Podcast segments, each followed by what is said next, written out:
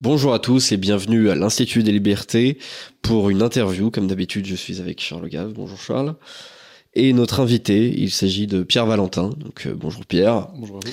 Euh, alors, on va te présenter euh, un petit peu. Donc, euh, tu es diplômé en sciences politiques, t'écris de temps en temps, parfois je te vois pour Le Figaro. tu avais écrit l'an dernier une note sur le wokisme déjà pour la fonda la oui, ça la Fondapol, la Fondation pour l'innovation politique. Et donc il y a quelques semaines, tu as sorti cet ouvrage donc chez chez Gallimard, Comprendre la révolution woke. Alors, euh, la première chose que je voudrais dire euh, sur cet ouvrage, c'est que, alors bien souvent, euh, j'achète des, livres pour essayer de, de comprendre un certain phénomène. J'espère qu'on l'a pas acheté, il a été envoyé. non, celui-là, j'ai acheté en l'occurrence enfant. Ouais. Attendez-vous qu'on soit ruiné après l'Institut des Libertés. ah, C'était avec mon argent de poche, donc euh, ça va. Ah, ça. Mais, mais euh, euh, bien, souvent, euh, bien souvent, j'achète des livres pour essayer de comprendre un concept. Et alors, la plupart des livres aujourd'hui sont compris entre 150, 200 et 300 pages. Et parfois, en fait, au bout de la lecture, on s'aperçoit qu'il manque un peu quelque chose et qu'en fait, on fait que effleurer le, le début du, du sujet. Et alors à la sortie de la lecture de cet ouvrage, en fait, j'étais beaucoup plus satisfait que d'habitude.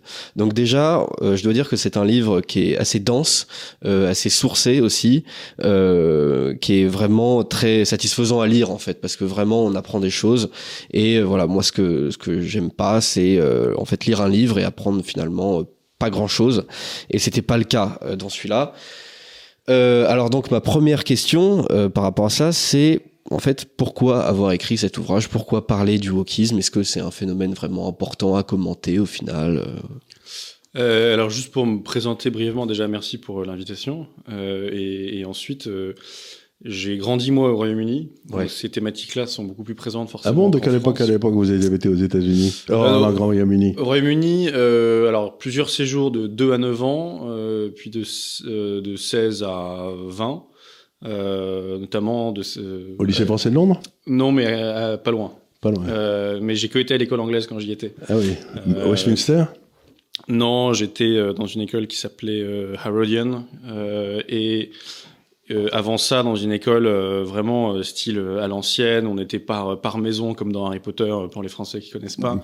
Et en short l'hiver, beaucoup de sport, que que des garçons initialement. Enfin bon, c'était c'était vraiment très chouette.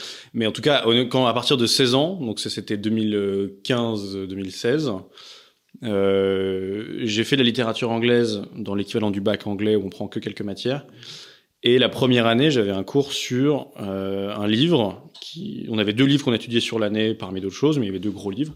Et l'un de ces livres s'appelait Trumpet, trompette en anglais, qui, et ça parlait d'un enfant dont le père euh, euh, mourait et à la mort de son père se rendait compte que son père était une femme.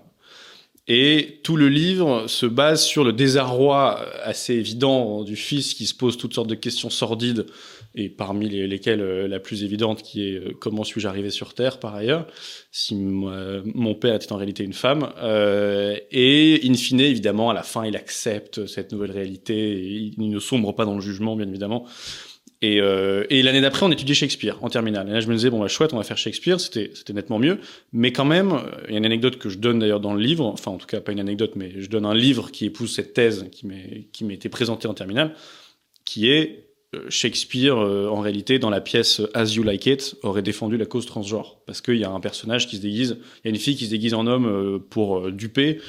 Et donc, c'est la preuve qu'il aurait bien défendu la cause transgenre. Euh, Marivaux aussi, hein, parce que alors, toutes les... et, et, du coup, ayant baigné là-dedans, et après, je suis allé à Exeter en, en licence, où là, euh, là, c'était encore le niveau au-dessus. Euh, et donc, en, en, revenant en France autour de 2020, euh, je me suis dit, euh, ce sujet va nous tomber dessus, puisqu'on a tendance à suivre toutes les bêtises culturelles des anglo-saxons. Avec 10 ans de retard. Ouais. Avec 10 ans de retard. Donc là, je savais que la mèche était courte, euh, qu'il fallait écrire vite. Et j'ai publié donc en 2021, en juillet 2021, la note Fondapol en deux volumes.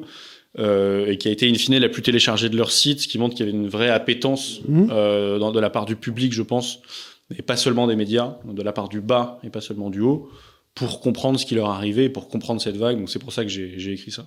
Vous expliquez aux, aux auditeurs ce que c'est que Fondapol?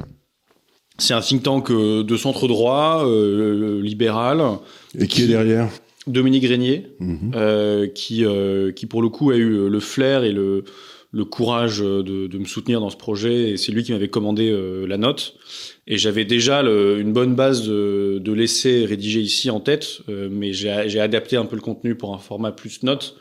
Et, et j'avais ce projet en tête depuis longtemps et j'ai eu la chance de tomber sur Marcel Gaucher chez Gallimard qui m'a fait confiance pour le rédiger dans cette collection formidable qui est le débat, euh, qui est passé d'une collection à une revue, euh, enfin pardon, passé d'une revue à une collection d'édition pour la pour la sauver en quelque sorte. Donc euh, voilà un peu le cheminement euh, là-dessus. D'accord. Euh, ma deuxième question, c'est quelle a été ta, ta, méthode de travail? Parce que comme j'ai dit, c'est vraiment très sourcé. On voit, il y a énormément de, de documentation, de travail derrière, ça se voit. ça t'a pris combien de temps? Ça t'a pris combien d'années? Quelle a été ta méthode? Dans quoi t'as dû te plonger pour faire tout ça? Bah, J'ai commencé à travailler dessus sérieusement début 2021, avec déjà l'idée de faire un livre avant que la Fondapol me contacte. Donc c'est tombé euh, magnifiquement parce que ça permettait de faire le marchepied entre, disons, euh, juste un article euh, et, un ouvrage, hein, de faire une note. comment est-ce que j'ai travaillé En fait, ce qui m'intéressait, c'était de, de faire ce qui, à mon sens, n'a pas été fait en France et pas, pas non plus beaucoup dans le monde anglo-saxon qui a, même dans la critique, a plusieurs temps d'avance sur la France. C'est d'essayer de trouver une cohérence, d'essayer de trouver un fil rouge. C'est-à-dire que tout le monde a remarqué 25 000 fois. Regardez, ils se contredisent. Là, ils disent ça, puis là, ils disent ça. Là, ils disent qu'ils sont pour la rigidité, puis là, en fait, on voit qu'ils sont pour la fluidité. Là, là ils disent que euh, les mots ne changent rien. Là, ils disent que les mots changent tout. Là, ils disent et, en fait, ça, c'est à la portée de tout le monde. Moi, ce qui m'intéressait, c'est de voir si, malgré ça, parce qu'on comprend, lorsqu'on dit woke, euh, même si les gens n'ont pas toujours la définition en tête, ils voient globalement à quoi ça fait référence. Et ils voient une forme d'unité. Et moi, ce qui m'intéressait, c'est de trouver quelle est cette unité, définir le mouvement et comprendre qu'il est réuni. Et je pense qu'un élément de réponse là-dessus, qui moi m'a beaucoup intéressé, c'est que je cite dans l'introduction, c'est là où je défends la pertinence du terme et l'unité paradoxale, mais unité néanmoins du mouvement, c'est que les mouvements Black Lives Matter, beaucoup d'entre eux, je les cite, disent et s'autoflagellent, euh, nous n'avons pas fait assez de place pour euh, les homosexuels, pour les trans, pour les non-binaires. Et de l'autre côté, des mouvements LGBT qui disent on n'a pas été assez antiraciste. Et ce que je trouve fascinant, c'est qu'on voit que ces deux mouvements qui a priori n'ont rien à voir, l'un qui parle de race, l'autre qui parle de genre, mais un premier point commun, c'est qu'ils aiment se trouver des points communs et qu'il y a un désir d'unité de ces différents mouvements qui va avec le slogan de l'intersectionnalité, de la convergence des luttes. Et donc là, en, termes de contradiction, ce qui est intéressant, c'est qu'il y a à la fois des gens qui disent convergence des luttes, et puis dans la phrase d'après, euh, ceux qui parlent du wokisme n'ont rien compris parce qu'ils amalgament des mouvements qui n'ont rien à voir mais eux-mêmes, lorsque ça les arrange, vont dire il y a une, unité, qu'il faut faire converger les luttes, il faut les réunir. Faut... Voilà. Il y a David Murray qui dit un peu, qui, dit ça un euh, peu. Douglas, Murray. Douglas Murray, Douglas Murray le, le, oui, Douglas, le, gars du spectateur, là, oui. Oui. Tout à fait. Euh, oui, oui, euh, je le cite beaucoup. parce que lui, il a, il a travaillé sur le sujet aussi. Et ce qui est intéressant, c'est que lui, il est homosexuel et qu'il dit qu'il n'y a rien à voir avec le, entre les homosexuels et les woke. Donc lui, il refuse l'intersectionnalité. Absolument, absolument. Euh, pour le coup, c'est vraiment une, une, de mes sources premières euh, dans, dans l'essai. Euh, beaucoup d'analyses très pertinentes. Euh, une, une, phrase que j'ai pas pu garder, mais qui est vraiment excellente, c'était et qui, qui m'a beaucoup fait réfléchir depuis. Je continue à travailler là-dessus. En l'absence d'autre chose, la seule éthique commune qui est restée en l'Occident, c'était l'opposition envers soi-même. Et ça, je trouve ça fascinant. C'est-à-dire qu'il y a, il y a une inéluctabilité d'une morale, d'un récit, d'une normativité commune. Et simplement, lorsqu'on dit qu'il faut pas en avoir, on finit par en retrouver une, mais qui est simplement contre soi-même. Lorsqu'on peut pas dire, euh, enfin, pour le formuler autrement, l'unité morale euh, minimale euh, euh, va forcément revenir en Occident. La seule question, c'est avec ou contre nous. Euh, et ça, je trouve que c'est un ultimatum que le wokisme nous pose d'une certaine façon. Et si c'est contre nous, ça veut dire que c'est suicidaire. Exactement. Et ce qui est intéressant, c'est que ce, ce, tout sauf nous au niveau civilisationnel, on en reparlera sans doute, mais il a une traduction psychologique qui est le tout sauf moi au niveau individuel. Tout à fait. C'est-à-dire que euh, euh je donne euh, un exemple de, de, circuit court, si je puis dire, walk, de, de, de dynamique qui s'auto-alimente, qui est, première étape, pousser une idéologie qui criminalise, culpabilise les dominants. Donc là, euh, le blanc dans son université qui a 20 ans, il sent le poids sur ses épaules. je suis un dominant, l'esclavage c'est moi, la colonisation c'est moi, les génocides c'est moi. Et euh, face à ça, heureusement, le wokisme entre guillemets lui propose une porte de sortie qui est la vindicte ne peut pas s'arrêter. Par contre, vous pouvez euh, échapper à la vindicte en y participant. Vous pouvez rejoindre le camp des dominés qui lynchent. Et à ce moment-là, vous pouvez par exemple devenir trans, vous pouvez vous dire non binaire, pouvez vous dire asexuel. Il y a, comme dans le protestantisme, il y a une église par personne. Bon, voilà, il y a un genre par personne, in fine. L'acronyme ne cesse de s'augmenter. Et donc là, vous continuez, vous poursuivez la vindicte et la culpabilisation, sauf que désormais, il y a plus de, chair à canon des constructrices, il y a plus de dominés, de minorités, entre guillemets, parce que dans la mesure où on peut devenir minorité, le terme pose question, euh, qui ensuite, là, on renourrit la première étape, qui est la culpabilisation des dominants, qui est la raison pour laquelle. C'est-à-dire qu'on veut tous être dans la foule qui va lyncher le bouc émissaire, quoi. Exactement. On veut surtout pas être le bouc émissaire, mais par contre aller lyncher le bouc émissaire, donc c'est c'est littéralement de l'anti-René Girard, quoi. Oui, exactement. Et la comparaison avec René Girard est très pertinente. Je, je le cite un petit peu, mais j'aurais sans doute dû le faire plus parce qu'il, euh, en fait, la, qu'est-ce qui grossit la foule, c'est aussi la peur d'être le prochain bouc émissaire. Donc il y a d'autant plus de ou la peur de ne pas apparaître, pas bah, de ne pas appartenir au groupe. Oui, tout à fait. Parce que quand même, quand le veuille ou non, la civilisation occidentale, c'est euh, bah, il y a des moments où il faut être tout seul et je l'assume. Oui. Et là, ils disent non, non, je veux pas l'assumer. Bien sûr. Et euh, tout à fait. Et, et, et, et, par ailleurs, ce qui est intéressant, c'est que cette notion d'unité négative Mmh. euh, qui est très présente chez Girard, qu'est-ce qu'on a en commun? Bah, C'est qu'aujourd'hui, euh, le hashtag annuler Charles Gave est en première tendance Twitter, donc nous sommes tous des anti-gavistes à un instant T, par exemple. Euh, ça existe ce truc? je, je, Ça doit sûrement arriver un jour. Je, le savoir. Je, je, compte sur vous. Euh, ce qui fait que, en fait, lorsqu'on n'a aucune unité, on va être d'autant plus dans ce hashtag temporaire qui va nous ressouder en tant que groupe, parce qu'on on aura un sentiment à la fois d'appartenance et de communauté, et par-dessus ça, un récit commun qui est, il y a des gentils et des méchants dans une bataille cosmique morale. Et moi, je fais partie des gentils. Bah, toujours. Non, toujours. pas moi, euh, eux. Oui, oui, bien sûr. Moi, je suis un méchant. Oui. Et alors, Mais euh, je l'assume. Ton livre, il est divisé en trois parties. Donc, il y a- une première partie sur euh, une sorte d'analyse. Qu'est-ce que le wokisme finalement euh, Avec une sous-analyse du terme aussi, euh, qui a été un temps revendiqué, puis en fait euh, euh, nié, puis réapproprié. On va en parler un petit peu. Une partie sur le caractère psychologique, anthropologique, sociologique de en fait du militant woke, du militant pseudo-dissident. Et enfin, une partie que j'ai trouvé euh, peut-être la, la plus intéressante sur la généalogie du wokisme en fait, ses origines. Euh, donc on parle beaucoup de la French Theory parfois, peut-être un peu trop. C'est justement un écueil euh, selon toi dans dans, dans ton introduction. Euh, alors donc dans un premier temps, pourquoi il y a une polémique sur le terme woke wokisme Alors, la, la gauche en général aime beaucoup maîtriser les mots du Ouais. débat public. Euh, on est face à un mouvement, en effet, dont l'unité est un peu instable et difficile à cerner parce qu'il y a beaucoup de contradictions, il y a beaucoup de, de thématiques évoquées à la fois. Et euh, eux-mêmes euh, ont créé un terme, euh, les militants initialement, qui était woke. Et le terme n'a pas été choisi au hasard. C'est la charge symbolique de l'éveil est très importante déjà dans les mouvements complotistes par exemple et euh, dans les sectes. Il y a l'éveil à soi-même, à sa vraie nature, il y a l'éveil à la société, à la corruption de la société, etc. C'est aussi un terme qui est présent, et je trouve ça fascinant, parce que c'est une généalogie forte mais involontaire, avec les grands réveils protestants. Euh, Il y a un terme qu'on appelle les Great Awakening des historiens du protestantisme américain. Selon les historiens, on a eu trois ou quatre euh, au sein de l'histoire des États-Unis, où d'un seul coup, il y a un retour d'enthousiasme religieux, euh, une, une demande de euh, s'excuser pour ses fautes, etc. C'est que ce que vous dites, c'est très juste, mais à chaque fois, c'est pour prouver que les États-Unis sont innocents, au fond. Oui, c'est vrai. C'est-à-dire qu'ils re, ils re- ils retournent vers. Euh, nous, on a été innocents, on a été corrompus par tous ces salopards, mais finalement, fondamentalement, les États-Unis sont innocents. Oui. Et, ça, je trouve ça très curieux parce que déjà, si on. Mais c'est peut-être une différence avec ce mouvement-là, là, de ce point de vue-là. Ça, ça suit la généalogie, mais ça la coupe aussi en disant cette fois-ci, euh, euh, disons que psychologiquement, c'est paradoxal. Ils disent tout le monde est mauvais parce que le, le système fait que tout le monde a été, euh, notre génération dirait matrixé, tout le monde a été euh, eu par le système, a été manipulé, endoctriné. Mais au moins nous, ce qui nous distingue des autres, c'est que nous, on est au courant.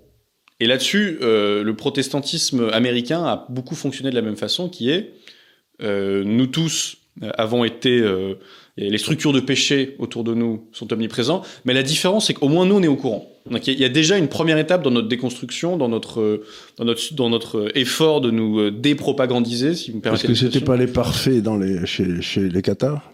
Et ici, il y a aussi des comparaisons avec les Qatars qui sont pertinentes à faire. Il y a euh, Romaric Sangars qui l'a fait dans son dernier essai, euh, dont le titre m'échappe, euh, La dernière avant-garde, euh, et qui fait la comparaison entre wokisme et Qatar, et je trouve ça très juste.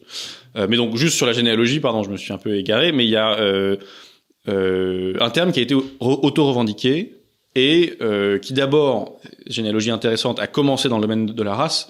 C'était d'abord un slogan euh, Black Lives Matter en, Mhm. en bonne partie, et ensuite c'est élargi sur les questions de genre et euh, toute l'intersectionnalité, handicap, etc. Euh, et euh, ce qui est intéressant, c'est que pour une fois, euh, l'oiseau sémantique s'est envolé, de la- envolé de la cage, en quelque sorte. C'est-à-dire que la gauche maîtrisait ce terme, puis une fois qu'ils se sont mis une étiquette qui couvrait un peu l'in- l'intégralité du mouvement, l'étiquette est devenue péjorative par euh, le jeu de l'espace public ou par le débat intellectuel où ils ont été critiqués et il est devenu péjoratif. Et à ce moment-là, ils ont essayé de mentir en tordant la généalogie en disant nous nous sommes jamais revendiqués de ce terme-là. Alors, alors que même que je donne euh, sur plusieurs paragraphes des exemples, par exemple d'articles du Guardian en Angleterre qui utilisaient le terme positivement, de énormément d'articles qui disaient que c'était très chouette. Euh, et donc ils ont essayé de l'abandonner. Et pourquoi le terme, à mon sens, est important, outre la symbolique de l'éveil qui est très intéressante, c'est que sur un plateau de télévision, par exemple, si vous êtes face à un militant dit antiraciste et que vous lui portez la contradiction, qu'est-ce que ça fait de vous? Vous êtes de fait étiqueté implicitement ou explicitement comme celui qui n'est pas d'accord avec les antiracistes et donc celui qui implicitement ou explicitement est raciste. Tandis que si vous avez un débat autour de la question du wokisme, euh, ça empêche à la gauche actuelle de euh, d'imposer son cadre euh, sémantique et normatif à la discussion. Et c'est là où je pense que le terme est, est à la fois scientifiquement rigoureux, je le définis dans, dans l'ouvrage, généalogiquement fondé, et ensuite euh, stratégiquement important. Et alors, euh, le wokisme, t'as as effleuré euh, déjà le, le, le terme que, que je voulais euh, évoquer, à savoir le complotisme. En fait, le wokisme, c'est euh, euh, voit dans à peu près toutes les actions des structures de domination, de pouvoir, etc. Voit un système entier qui concerne absolument tout en fait dans, la vie euh, qu'il faut absolument détruire, déconstruire. Est-ce que en ce sens, le wokisme est justement un complotisme? À mon sens, oui. Euh, J'avais rédigé un article pour le média libéral euh, Contrepoint sur ce sujet. Pourquoi c'est un complotisme? Parce que il y a une dimension infalsifiable et il y a une incapacité à traiter une absence de preuve comme quelque chose de dérangeant. C'est-à-dire que dans un logiciel vraiment complotiste, si vous me dites une officine secrète et la cause derrière un événement géopolitique, si je vous dis donnez-moi des preuves, si vous avez des preuves, vous avez raison à juste titre. Si vous n'en avez pas, vous avez quand même raison parce que c'est la preuve que l'officine secrète a bien caché son jeu. Et donc là-dessus, vous êtes dans un, logiciel euh, infalsifiable. Et là-dessus, sur notamment le, racisme, par exemple, ils ont fonctionné pareil. C'est-à-dire que le racisme a changé de définition dans le logiciel progressiste depuis les années 60, où c'est passé d'une chose individuelle. Il y a des racistes qui se comportent, qui posent des actes racistes. Donc là, à la rigueur, on est dans du, quantifiable, dans du mesurable, dans du falsifiable. Et ensuite, on a basculé sur le racisme en tant que système. Ce qui fait que d'un seul coup, euh, par exemple, les arguments qui donnent en faveur du racisme systémique, donc du racisme en tant que système, c'est de dire il y a des disparités statistiques raciales dans certains domaines. Donc, il y a, par exemple, moins de noirs par rapport à la proportion de la population dans tel domaine, uniquement dans les domaines prestigieux, les autres domaines, ça les intéresse pas. Euh, donc, c'est la preuve en soi qu'il y a une discrimination systémique dans ce domaine-là. Euh, et donc, il y a des discours qui défavorisent l'entrée des Noirs dans le domaine, je sais pas moi, des, des, plombiers, de, enfin, on peut tout imaginer. Et pas dans euh, la finale des Jeux Olympiques. Hein. Pas, non, non c'est sûr. Mais la, voilà, là aussi, ce fait-là, par exemple, ne les interroge pas. Ils, ils, disent pas, il y a une discrimination systémique des blancs dans les discours et de. Ouais, J'ai regardé voilà. des équipes de basket. Euh... Non, bah, et pareil, voilà. Et, et, ils sont bien payés. Hein. Et bien sûr. Et, et ça, c'est ça, si vous voulez, c'est une logique profondément infalsifiable. Et, euh, et, aussi la logique de à qui profite le crime euh, qui va dans ce sens-là, où ils sont Vous constamment. utilisez un langage popérien. Là. Oui, oui, tout à fait. Euh, et, si mais je peux me permettre de Karl Popper, hein, qui dit qu'un truc qui peut, dont on ne peut pas prouver qu'il est faux, c'est un truc religieux, c'est pas un truc scientifique. Oui. Et, et là-dessus, ils ont vraiment cette logique-là, et aussi du fait que le, voilà, le, le mal est partout. Le mal est juste euh, derrière les, les coulisses qui, qui, qui tire les ficelles. Euh, et euh, ouais, ils ont vraiment cette logique-là, et je pense très profondément ancrée dans leur façon de faire. Est-ce que euh, le, le, le wokisme, c'est un camp politique avec un objectif positif, avec une destination, ou est-ce que c'est uniquement, euh, ça repose uniquement sur une stratégie de l'unité négative, euh, sur en fait beaucoup plus une, un cheminement permanent qu'une destination finalement à, à atteindre? Oui, euh, moi, le, la thèse que je défends euh, dès le premier chapitre, c'est que c'est une grande négation.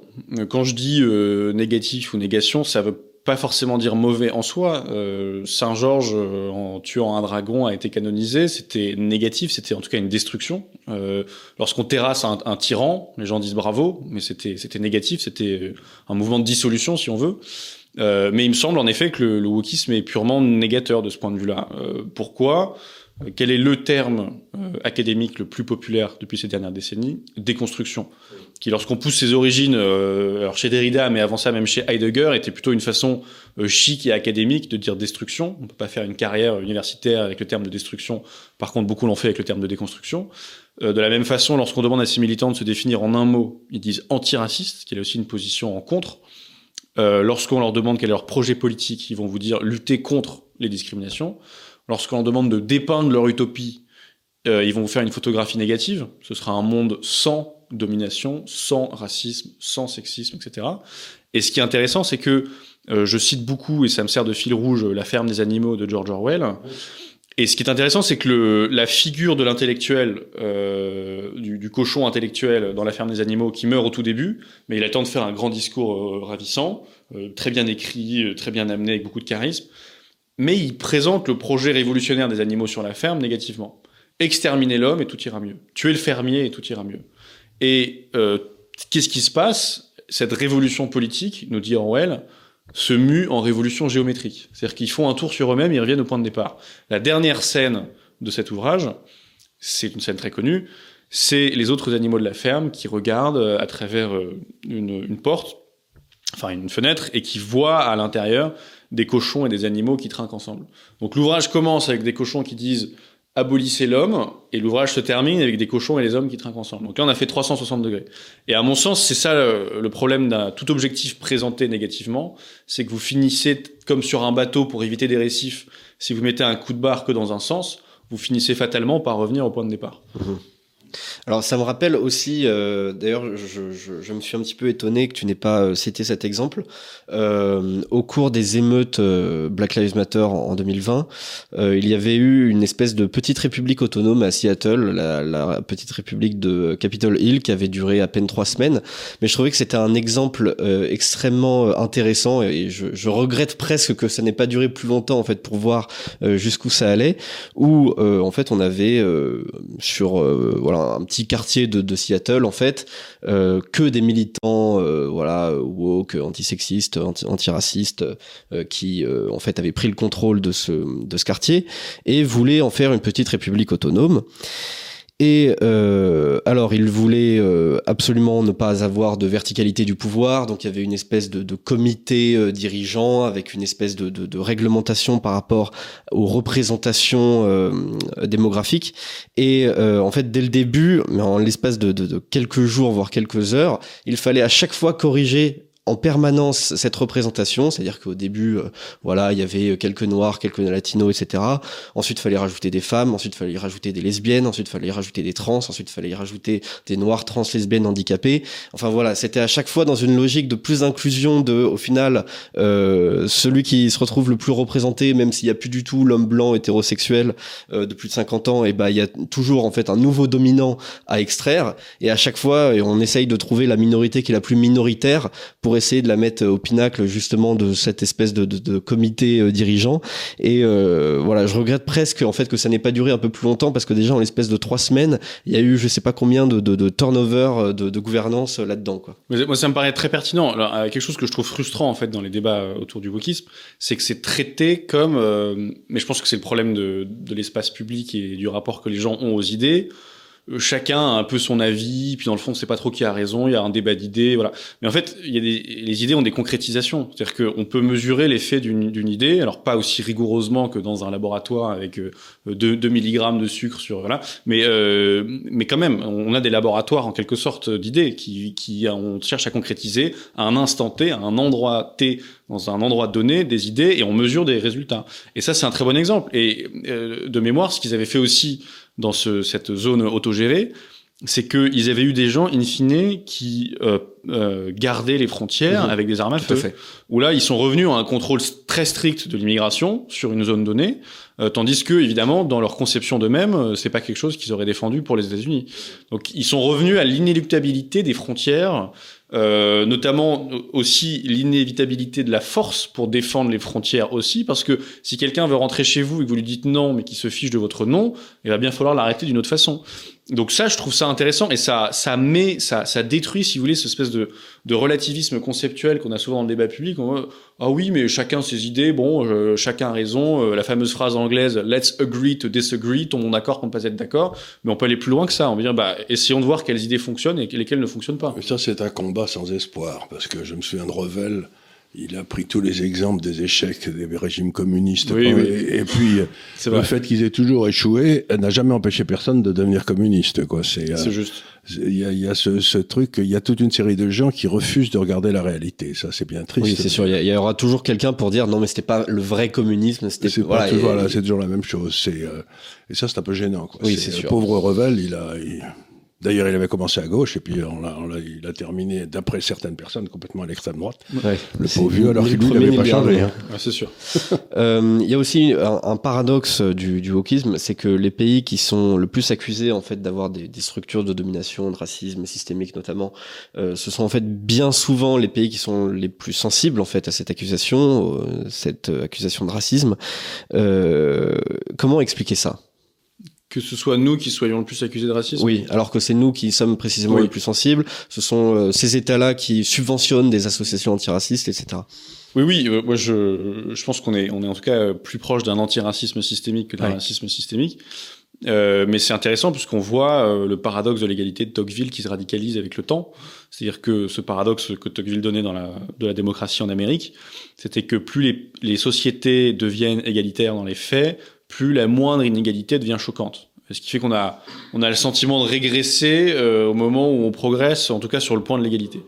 Et je reprends ce paradoxe à mon compte et je l'applique sur la question du wokisme à notre époque en remarquant trois faits qui me paraissent indiscutables, qui est que seuls les pays qui se sont agenouillés pour Black Lives Matter ont été traités de racistes, seuls les pays dont toutes les multinationales ont mis leur, logo aux couleurs LGBT sont traités d'homophobes, et seuls les pays qui savent ce que signifie le terme trans ont été traités de transphobes. Et ça, ça me paraît très important parce que euh, là où c'est encore plus sinistre, c'est que, comme le paradoxe le veut, plus on a poussé idéologiquement les questions du wokisme, plus les militants woke eux-mêmes nous tiennent des discours de l'ordre de l'urgence est absolue, euh, il reste un chemin immense à parcourir. Donc il y a une espèce de, de sentiment que euh, plus on se focalise sur cet horizon, plus il s'éloigne et plus il faudrait s'en rapprocher de Comme plus en toujours, avec, comme toujours avec les, les trucs comme ça. Mais vous avez fait une remarque sinistre, ça veut dire à gauche, non? Oui, euh, étymologiquement, absolument. euh, tout à donc, fait. donc, si vous voulez quelque chose de sinistre, quelque chose qui vient de la gauche, non Me semble-t-il. Hein, c'est, euh, Oui. Euh, tu as mis le doigt sur quelque chose. Euh, le wokisme est-il la défense des minorités? Ou est-ce que c'est juste un assaut sur euh, le dominant Par exemple, je, vais prendre quelques exemples que, que tu donnes dans ton livre. Euh, on voit qu'à l'université, on peut du coup reprendre des passages de, de Mein Kampf, hein, si on peut remplacer le mot juif par le bon mot. Euh, tu dis à un moment donné, je trouve assez justement, le simple fait d'échanger les termes blanc et noir transforme une déclaration du Ku Klux Klan en un article du New York Times. Et puis, bien sûr, après, dans, dans, la vie réelle, on, voit par exemple que Black Lives Matter s'occupe du sort des Noirs tués uniquement lorsqu'ils ont été tués euh, par des Blancs, a fortiori euh, des, des, Blancs policiers, et jamais euh, en fait dans d'autres cas. Donc, est-ce que en fait on défend des minorités ou est-ce qu'on s'attaque uniquement à ce qu'on estime réel ou supposé un, dominant? Pour moi, c'est fondamental. L'exemple que j'ai donné et qui est devenu plus d'actualité qu'il ne l'était lorsque je l'ai écrit, c'est un cas d'école très intéressant. Donc, je vais d'abord expliquer un peu la théorie critique de la race, qui est la branche racialiste du wokisme, qui est une des plus grosses branches pour le coup, c'est quasiment le tronc, euh, et qui est très populaire aux États-Unis, qui essaie d'être importé en France, mais avec un peu plus de réticence quand même, qui nous dit que euh, le système occidental, particulièrement les États-Unis, est à la fois omnipotent et omniprésent, donc jusque-là tout le wokisme est d'accord, mais particulièrement là, fait par et pour les Blancs. Il contrôle tout et c'est pour les Blancs et c'est les Blancs qui l'ont fait. Qu'est-ce qu'on fait lorsqu'on a une réalité incommodante qui est que aux États-Unis, deux minorités ethniques, par exemple, se débrouillent remarquablement bien et mieux que la moyenne, les juifs et les asiatiques. Et là, les militants ont un choix. C'est-à-dire que soit on défend sa théorie jusqu'au bout. Mais les juifs, c'est des blancs. ah bah justement, on y vient. soit euh, on, on, défend ses minorités. Et là, le wokisme a choisi. Il a préféré sacrifier ses minorités plutôt que sa théorie.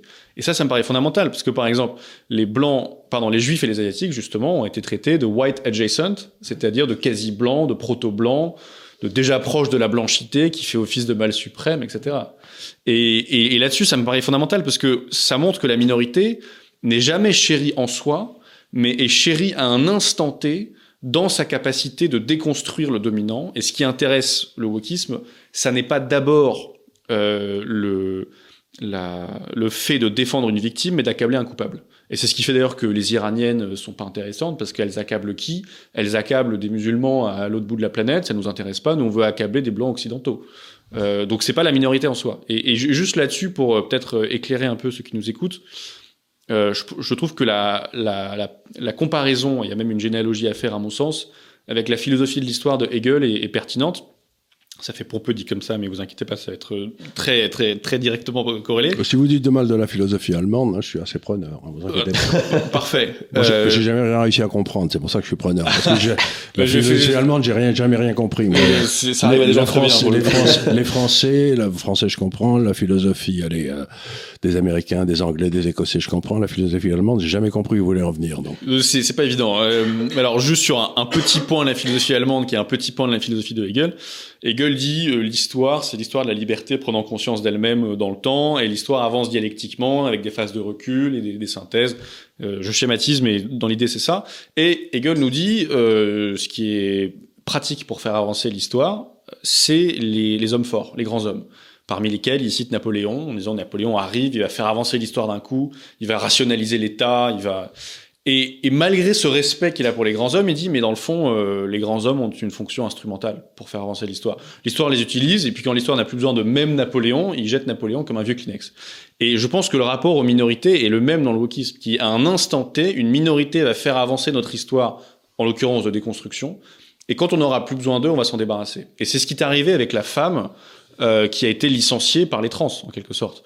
Les trans sont arrivés, ils sont plus des constructeurs dans leur potentiel que la femme. La femme est pratique parce qu'elle peut accabler l'homme, c'est bien, on l'utilisera de temps en temps encore aujourd'hui.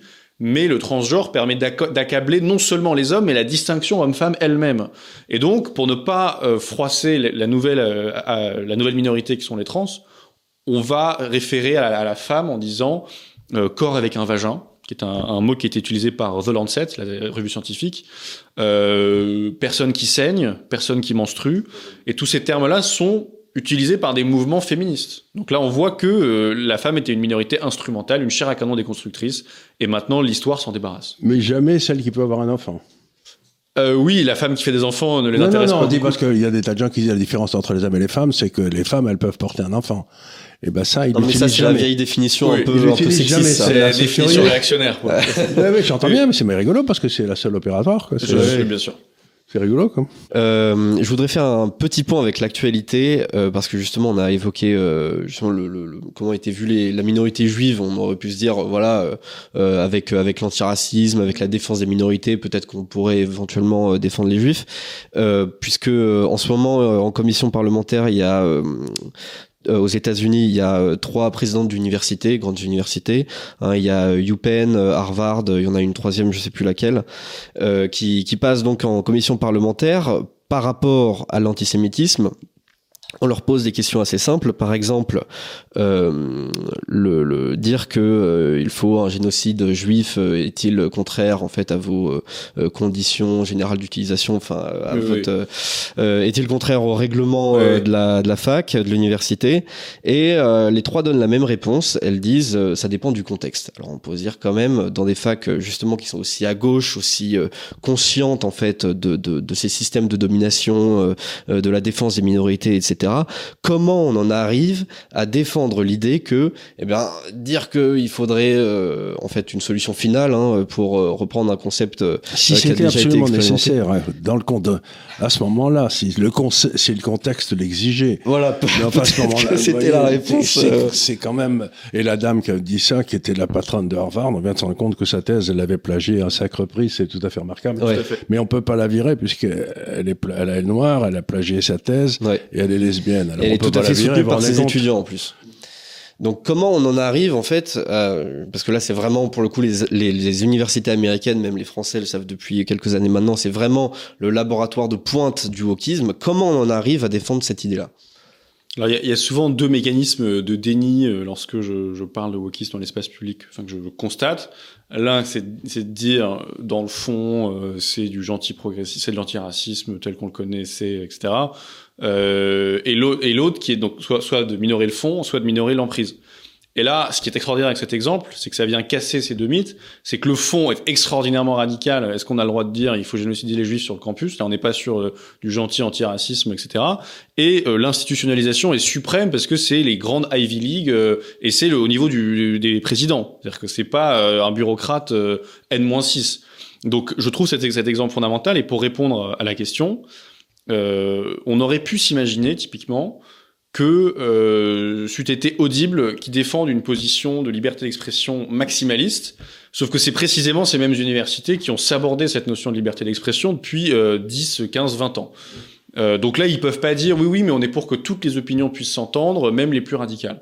Donc il y a déjà une contradiction là-dessus. Et ensuite, sur la question de l'antisémitisme, euh, je trouve que, je n'invente rien en disant ça, mais que la, cause palestinienne a pris une ampleur gigantesque dans ces universités-là. Euh, souvent par, par proxy, si je puis dire, parce qu'évidemment, la plupart d'entre eux ne sont jamais allés en, Palestine pour défendre ces, ces idées-là. Et, euh, et pour moi, c'est un exemple foudroyant de la, la, difficulté que les gens auront à réformer ces universités. C'est-à-dire que lorsque vous avez la pression médiatique qui est sur Harvard en ce moment, je trouve ça extraordinaire qu'ils n'arrivent pas à déloger cette présidente. Euh, il y a de plus en plus unanimité du Conseil. Tout à fait.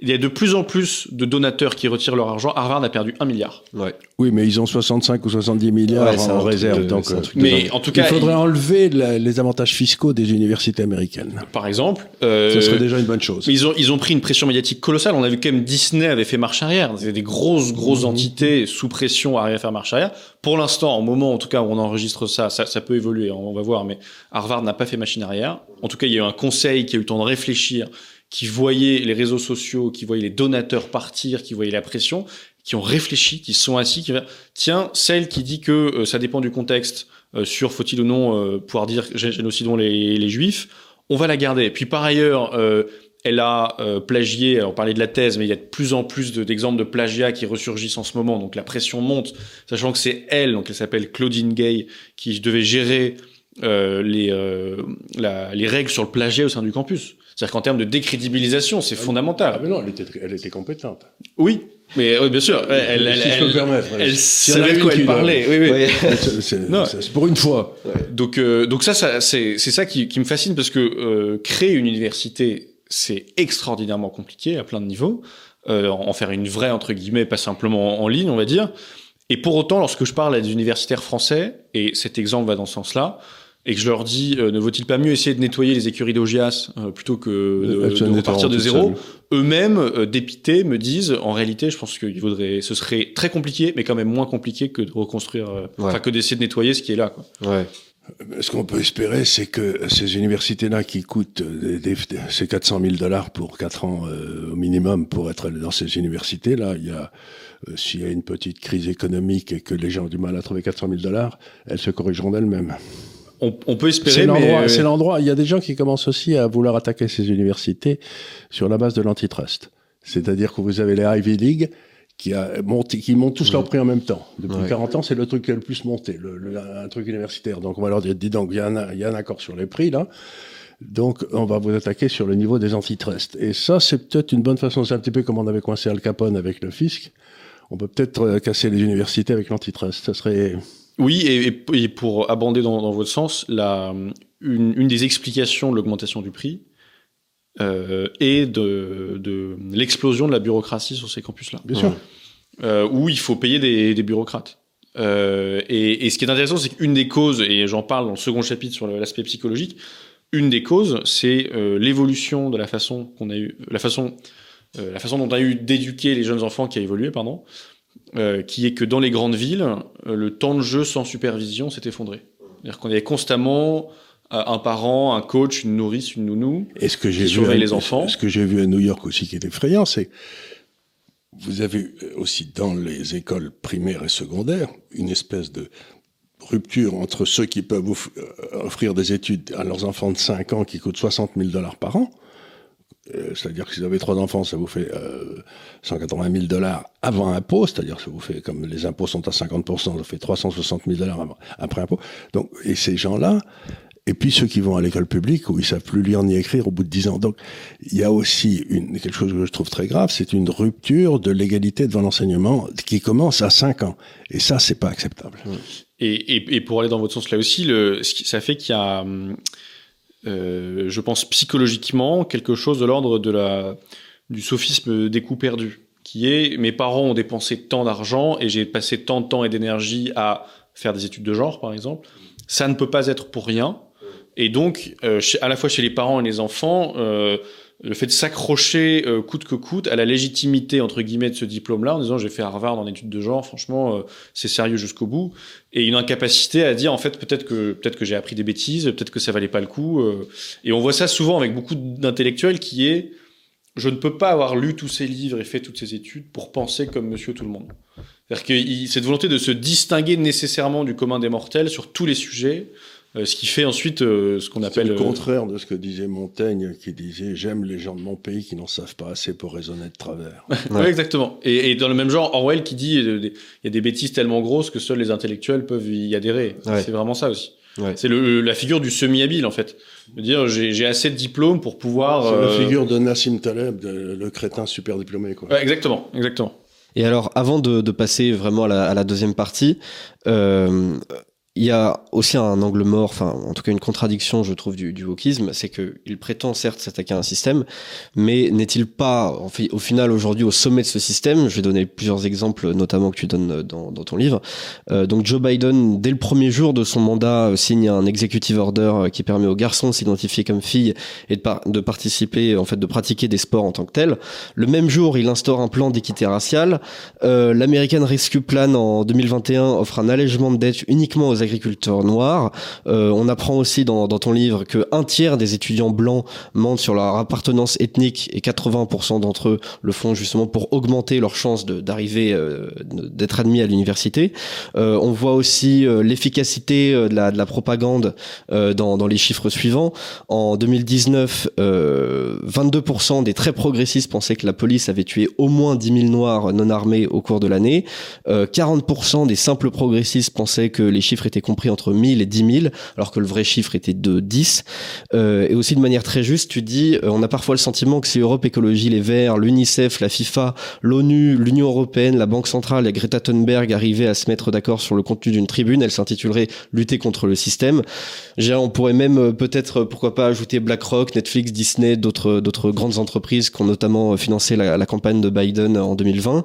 Euh, Est-ce que ça, c'est pas un gros angle mort quand même? C'est-à-dire que vous êtes quand même les acteurs les plus puissants du monde et vous dites lutter contre un système. Oui. Et la, cause euh, profonde de ça euh, me, fascine parce qu'il il me semble que ça nous apprend qu'aujourd'hui, pour des raisons euh, idéologiques et sémantiques fascinantes, la seule façon de s'emparer du pouvoir, c'est de se présenter comme un contre-pouvoir, même une fois qu'on l'a. Euh, C'est-à-dire qu'une incapacité à assumer une position d'autorité, en fait. Le, de la même façon, la seule façon de, euh, de dominer, c'est de se prétendre dominer. Et, et, ils sont incapables de sortir de ça. Et c'est ce qui fait que... Et de terroriser les autres et de les terrifier et de les martyriser, c'est de se prétendre être une victime. Exactement. Et, euh, et c'est pour ça que je me suis amusé à, à, à, à théoriser la notion de, de dissideur, qui est de dire c'est des décideurs qui se veulent dissidents. Et je trouve que ça, ça incarne vraiment euh, une, une, classe, une, génération, une, certaine élite qui est systématiquement là-dedans. On peut, on peut citer euh, euh, par exemple la militante racialiste Rokhaya Diallo qui a des partenariats avec Louboutin euh, et Gucci, je crois, ou, ou j'inverse avec d'autres. Euh, qui euh, a sa place dans, euh, alors pour Diallo, c'est à Georgetown, qui a sa chaire tranquillement, ou peut-être pas une chaire, mais qui en tout cas a pignon sur rue là-bas, qui intervient dans beaucoup de médias français et anglophones pour expliquer que la France est systémiquement raciste, etc. Et qui ne voit pas la contradiction. C'est-à-dire qu'au bout d'un moment, lorsque vous avez vraiment tous les micros qui se tournent vers vous, pouvez-vous vraiment continuer à vous dire censuré Et il y a vraiment ce, cette fascination là-dessus, et ça pose plusieurs problèmes. Je dirais que ça pose un problème qui est un problème dans le rapport au pouvoir, qui est un peu celui qu'on vient d'évoquer, qui on prend le pouvoir mais on dit qu'on l'a pas, il y a une contradiction là-dessus, et un autre qui est dans la relation à, l'héritage et au passé, qui est que euh, si vous voulez être encore Martin Luther King aujourd'hui, implicitement ou explicitement, vous devez dire que Martin Luther King n'a rien fait. En fait, en le sacralisant aujourd'hui, vous le mettez entre guillemets au chômage moral hier. C'est-à-dire que vous dites euh, le, racisme depuis Martin Luther King n'est que devenu euh, plus discret, enfin pardon, plus difficile à détecter, ce qui est différent, et donc plus puissant, devenu système, plus insidieux. Mais par ailleurs, merci à lui pour tout ce qu'il a fait. C'est-à-dire que c'est une contradiction là-dessus. Oui, c'est ça. Et on voit bien que là, on est dans le domaine de ce qu'on appelle faussement les sciences sociales. Hein. Parce que dans les sciences dures, c'est quand même un peu plus difficile. Non, mais ce que je veux dire par là, c'est que je me demande si c'est pas de la part de tous ces gens-là une espèce d'aveu qui comprennent rien à la société moderne. C'est-à-dire qu'ils sont incapables de savoir comment marche un téléphone, comment marche un moteur à essence, comment marche. Ils sont juste nuls dans tout ce qui est pratique. Et donc ils partent dans des théories à la noix pour expliquer euh, qu'eux ils comprennent mieux que les autres. Mais en fait, je me demande si c'était pas simplement parce que ils comprennent rien. Bah, en tout cas, je pense qu'en effet, le, c'est un peu le paradoxe de l'intersectionnalité, c'est que euh, ça vient dire à ces jeunes, oui, en effet, vous êtes dans un monde en, plein, en pleine fragmentation, qui, qui se bordélise, si vous me permettez l'expression, qui devient chaotique, mais ne vous inquiétez pas, je vous offre une grille de lecture qui, à la fois, admet cette fragmentation, parce que l'intersectionnalité, c'est des étiquettes euh, qui mmh. se fragmentent en mille morceaux, mais je vous promets quand même une forme d'unité. On aura un bouc émissaire qui permettra de réunir tout ce beau monde et donner du sens euh, à, la vie, et il y aura un système Donc c'est l'explication par le complot puissance 10. Voilà, exactement. Et, et, et moins il y a du zéro de la pensée, comme Bien sûr. Et, et, moins il y a d'unité positive, plus encore une fois l'unité négative deviendra fondamentale. C'est un rapport dialectique entre les deux, vraiment. Donc c'est un système qui s'autodétruit. Oui, et qui ne peut encore une fois qui bah, comme comme dans la ferme des animaux qui va revenir au point de départ enfin qui et on voit que l'antisémitisme aujourd'hui on en parlait mmh. ben, l'embêtant avec les, les juifs c'est que euh, les sémi enfin les, les, israélites là c'est que eux ils ont euh, ils comprennent très bien la société en général ils ont fait des bonnes études ils sont plutôt médecins ou scientifiques Enfin, il y en a quelques-uns qui sévissent en économie, ça je le sais, mais euh, ça c'est autre chose. Et donc, ça doit être les plus mauvais, mais on peut tout dire de la communauté juive, sauf qu'elle a échoué. Non, c'est sûr. Oui, oui. Bah, c'est... Donc, donc, ce qu'ils disent, c'est que c'est une mauvaise communauté parce qu'elle a réussi. Oui. Bah, je pense que c'est implicitement le reproche qui est fait. Et donc, ça veut dire que quiconque réussit est un salaud. Oui. Et encore une fois, on en revient, je parlais de racisme systémique tout à l'heure. Lorsque vous raisonnez par disparité statistique, si un groupe est surreprésenté positivement dans un domaine, hmm. ça ne peut jamais être pour ses compétences propres, parce qu'il a beaucoup bossé. Euh, non, voilà, ça peut pas être ça. C'est parce qu'il a un réseau, c'est parce que le système fait que, c'est de façon injuste. Oui. Donc du coup, les, juifs mécaniquement dans ce logiciel-là deviennent suspects, à minima. Oui, c'est sûr. S'il y, a s'il y a une logique de, de système de domination euh, de, de communauté et qu'il y en a une qui réussit, ça veut dire qu'en fait, elle est de mèche avec le système. Exactement. Donc il y a un loup parce que moi j'avais toujours cru que ce qui menait le monde c'était le complot, le international. et là, là, donc il y a un complot international mais, qui est pas gauche. Euh, voilà. C'est embêtant, hein. Et bien sûr. Je comprends plus rien. Après, dans leur hiérarchie de, de, de, de dominance, si je puis dire, le, le, blanc reste un peu plus coupable parce qu'on entend que le, le, problème du juif est qu'il est white adjacent, donc proche des blancs, et on dit pas l'inverse. On dit pas que le problème du blanc, c'est qu'il est proche des juifs. Donc il y a quand même le blanc qui est encore un peu plus coupable et, le juif qui l'a rejoint et qui le rattrape progressivement. on est un peu plus égal que les autres. exactement. exactement Très belle formule de Orwell. Euh, on va du coup passer un petit peu à la, à la, deuxième partie, donc où tu, tu, dresses en fait le portrait euh, psychologique, sociologique, euh, même anthropologique du, du militant woke. Euh, donc on voit dans, dans, cette partie que le militant woke il est souvent issu de, de classes privilégiées. on voit que c'est aussi un phénomène assez générationnel. C'est des, des millennials sur le tard ou alors des, des zoomers un petit peu vieux. Euh, et alors ça, c'est quelque chose que, que je savais mais que je n'avais pas vu dans des écrits en français, en tout cas pas à ma connaissance. ce sont aussi des gens avec beaucoup de problèmes psychologiques. donc tu, par exemple, j'ai retrouvé une étude de, mars 2020 que, que tu cites dans, dans ton livre où effectivement on voit que les femmes euh, liberal en anglais, euh, c'est-à-dire progressiste, on a 56% d'entre elles à qui un professionnel de santé a déjà dit que euh, elle avait des problèmes psychologiques. À titre de comparaison, c'est deux fois moins pour la même catégorie d'âge chez les femmes, chez les conservatrices. Donc c'est quand même un fait hyper important. Bien sûr. Mais ça, c'est un fait massif. C'est-à-dire qu'en effet, lorsqu'on est à 56,3%, on est dans la, dans la majorité. Donc on n'est pas en train de parler de, de faits et ce qui est intéressant dans cette même étude, euh, c'est que euh, on voit que chaque critère mentionné est un facteur euh, aggravant. C'est-à-dire que la distinction homme-femme joue beaucoup. Si vous êtes femme, vous avez mm. beaucoup plus de chances. Alors là, là-dessus, c'était que sur les blancs. Je suis pas allé voir sur les autres races. Ce serait intéressant. Oui, c'était un petit peu moins. Dans, dans, la même étude, il y a, ça, ça reprend aussi ces chiffres-là. D'accord. Et en gros, c'est à peu près la, c'est à peu près les mêmes chiffres entre les noirs et les blancs, quelles que soient les opinions politiques, sauf à gauche où c'est beaucoup plus présent chez les blancs. D'accord, intéressant. Et donc, à minima chez les blancs, euh, le clivage homme-femme est très puissant. C'est un rapport de 1 à 2 euh, là-dessus, quasiment. Euh, la question d'âge, la variable d'âge est gigantesque. Plus vous êtes jeune, plus vous avez de chances de souffrir d'un trouble mental. Et le fait d'être, alors liberal, donc dans le contexte américain progressiste, est un facteur là aussi prédictif très fort. et donc ça, c'est quand même une réalité massive qu'il s'agit d'interroger. Et ce qui vient après dans le raisonnement, c'est dans quel sens fonctionne la causalité? Est-ce qu'on a d'abord l'idéologie qui génère ces dégâts-là ou est-ce qu'on a dans tous les cas les dégâts psychologiques qui ensuite se, se cherchent des, idées, si je puis dire? Mais il n'y a pas 56% des femmes qui, euh, qui sont cinglées dès le départ. Bah alors, non, j'espère. Hein. Non, non, je, je, pense pas. Mais, mais là, on parle des, pour le coup des jeunes femmes blanches progressistes. Ouais, ouais, Donc c'est déjà plusieurs critères aux États-Unis. Ouais. C'est c'est pas les femmes en général. Oui, c'est sûr. mais euh, mais en tout cas, euh, ce qui, là où il y a déjà une première corrélation, alors euh, souple, pas pas massive, c'est entre euh, le fait que les femmes sont surreprésentées là-dedans et sont très surreprésentées dans le wokisme aussi. Ce et très représentées dans les universités, dans les sciences humaines. Absolument. Et de plus en plus, et les, les, les jeunes hommes vont de moins en moins dans les grandes universités euh, euh occidentales en général. Mmh. Euh, et, et donc, moi, je pense que les, les deux causalités sont possibles. C'est-à-dire que si on prend... à nouveau, se renforce. Oui, euh, je pense qu'elle se renforce. Euh, je ne sais pas tout à fait quelle est, laquelle est première, ni si c'est pertinent d'en établir une première forcément. Mais disons que pour montrer le, le chemin euh, en aller-retour, si vous défendez la théorie critique de, la race, donc je répète, il y a deux prémices. Le racisme est le pire péché qui soit.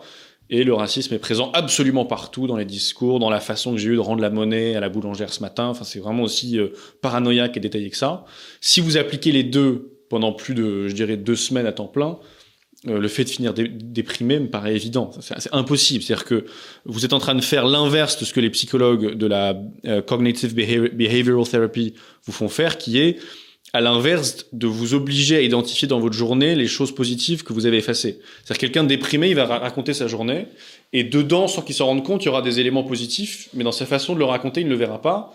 Et là, le psychologue ce nom va dire, là, vous vous rendez pas compte, mais... En fait, il faut même l'écrire. Exactement. Il faut l'écrire. Quand on suit un behavior thérapie, là, il faut écrire. Alors, point numéro... Bon, ça, parce qu'on on a des idées qui tournent en rond. Donc, ce qui se passe, c'est que vous devez identifier, il y en a 7 ou 8 des idées qui tournent en rond, vous devez identifier, c'est l'identité numéro 2. Et puis, d'ailleurs, la preuve, c'est que... Et donc, vous identifiez, puis comme ça, une fois que vous l'avez identifié, ben, elle vous sort de la tête. Exactement. il faut la noter, l'écrire, donc il faut passer par l'écrit pour, euh, pour se débarrasser de ces idées à la con. Mais là, on fait le contraire. Bien sûr. Et c'est-à-dire que normalement, on fait identifier ces distorsions cognitives. Par exemple, il y en a une qui s'appelle euh, en anglais le, negative filtering, donc euh, je filtre négativement toutes les choses, les choses bonnes disparaissent. J'ai toujours tout raté dans ma vie. Exactement. Et, et, et, tout le monde a toujours été méchant avec moi aujourd'hui. Oui. Là, le, le psy veut dire oui, mais la, boulangère vous a souri quand même en vous rendant la, la monnaie, vous me l'avez raconté, vous vous en souvenez pas. Bon, et le qui se pousse à faire l'inverse. Donc là-dessus, on est vraiment sur une causalité assez évidente. Et après, dans l'autre sens, c'est-à-dire euh, du psychologique vers le philosophique, si on veut. Euh, il me semble que la causalité est forte aussi parce que euh, si on prend la question du narcissisme, qui est une, des questions que j'ai beaucoup étudiées dans, dans, l'ouvrage, où je cite La culture du narcissisme de Christopher Lash, je vais vous donner deux faits divers woke, et on verra que le point commun, c'est le narcissisme. Le premier, c'est le Globe Theatre, donc qui, on revient à Shakespeare, défendait euh, l'interprétation d'une Jeanne d'Arc non binaire. Là aussi, on voit la, disparition de la femme forte, qui était déjà un idéal progressiste il y a dix ans, on va dire, euh, effacé par euh, le non binaire encore plus déconstructeur. Et un autre qui est celui que j'ai donné au tout début, euh, Shakespeare, qui apparemment défend la cause transgenre. quel est le point commun des deux? L'individu narcissique, Narcisse donc, dit la preuve que Jeanne d'Arc était grande, c'est qu'elle pense comme moi aujourd'hui. Elle, elle, épouse ma cause. La preuve que Shakespeare était génial, c'est qu'il pense comme moi en 2023. Et soit ces grandes figures-là pensent comme moi, auquel cas elles sont géniales parce qu'elles pensent comme moi, ce qui est vraiment narcissique, ou alors elles ne pensent pas comme moi et, on l'a vu, je déboulonne sa statue. C'est-à-dire que le monde extérieur doit venir prolonger le moi, être absorbé ou annulé. C'est un binaire simple. Et là-dessus, c'est interdit toute troisième voie, qui est celle qu'on devrait avoir, qui est, bah, il se trouve que... Euh, Shakespeare m'apprend des choses, me, me, bouscule dans mes convictions, me, me, me, fait trembler euh, jusque dans la colonne vertébrale. Je prends une gifle, je digère et j'apprends. Et ça, cette troisième voie, qui est celle de l'humilité et qui est beaucoup plus saine, est balayée par le narcissisme qui force ce binaire-là, qui est soit ils pensent comme moi, ils sont géniaux, soit ils disparaissent. C'est-à-dire qu'il n'y a de réalité que celle que j'accepte. Absolument. Ce qui est quand même un truc extravagant. Complètement. Et, et là-dessus, euh, une immense majorité des écrits woke, voire la quasi-totalité que j'ai cités dans l'essai, parlent sans cesse de leur ressenti individuel. Et ça va dans ce sens-là. Je sais que le racisme est partout parce que je l'ai ressenti. Effectivement, Alors que je suis oui. blanc. Alors que je, oui, mais il y a aussi chez les dominés, c'est paradoxal, mais oui. Oui. C'est sûr que oui, effectivement, dans leur rapport à la culture, il y a soit une réappropriation, soit un déboulonnage. On apprend une semaine que la musique classique euh, est un symbole de suprémacisme blanc, par exemple. La semaine suivante, on apprend que Beethoven était noir. Du coup, ça annule un peu le premier. exactement, voilà. exactement. Donc voilà, c'est c'est c'est était soit l'un, soit l'autre. Oui, il était noir, mais il n'était pas noir. C'était. c'est Non, noir. mais on apprend que. Oui, voilà, oui, on, apprend- on vous dit que. on vous apprend dit que d'abord, il avait une tête Voilà. pas normale. Ce qui Donc, est, ce qui est euh, d'ailleurs, ce qui est un, un bon prétexte pour dire qu'on a voulu toujours cacher qu'il avait été noir. Voilà, donc en, encore. En plus, on- en plus, en voilà, plus, on c'est en vrai, c'est vrai, le système fait que. Le système fait qu'on a caché que. D'accord, c'est c'est pas Effectivement. impossible. J'avais j'avais trouvé aussi une autre une autre étude que j'avais trouvée euh, très intéressante. Euh, c'est euh, sur euh, c'est- c'est sur les cercles de, de compassion et d'empathie. Euh, des hum, alors on a fait on a testé euh, dessus du coup des conservateurs et euh, des progressistes. En gros, vous avez vous avez un, des cercles qui vont de votre famille proche, votre famille étendue, vos amis proches, vos amis un peu plus étendus, les gens que vous connaissez vaguement, les gens que vous connaissez euh, encore plus vaguement. Euh, ça va ensuite sur les, les gens de votre pays, les gens de votre continent, les gens du monde entier, euh, les mammifères. Ensuite, on commence à, à, à, y mettre des, des poissons, des oiseaux. Euh, ensuite, euh, ça, ça peut être de la compassion pour la moindre amibe, euh, puis ensuite pour les végétaux et ensuite pour les objets euh, inertes.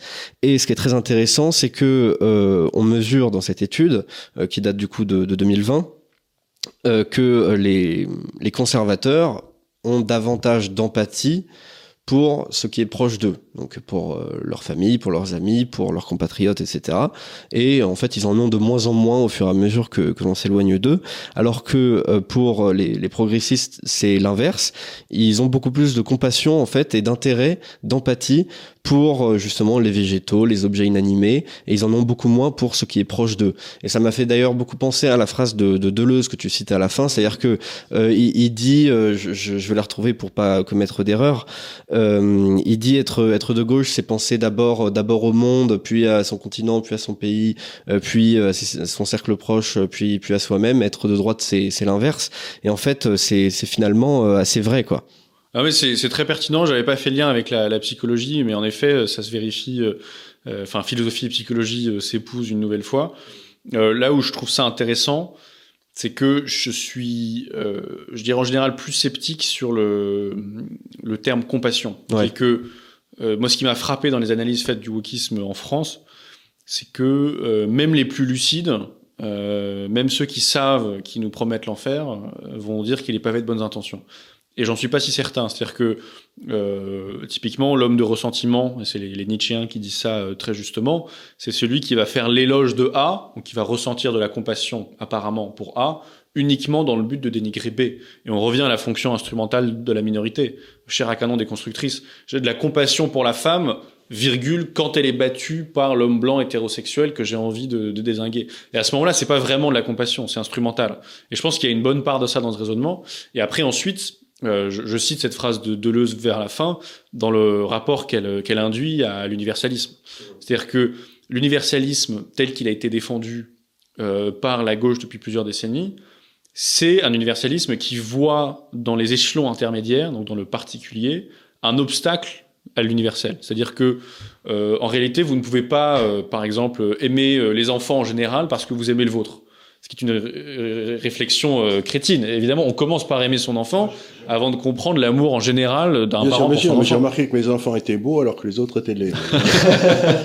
je dois avoir un problème. Mais donc, je reviens. Plus, si on est de gauche, on aime Gaïa et pas son voisin.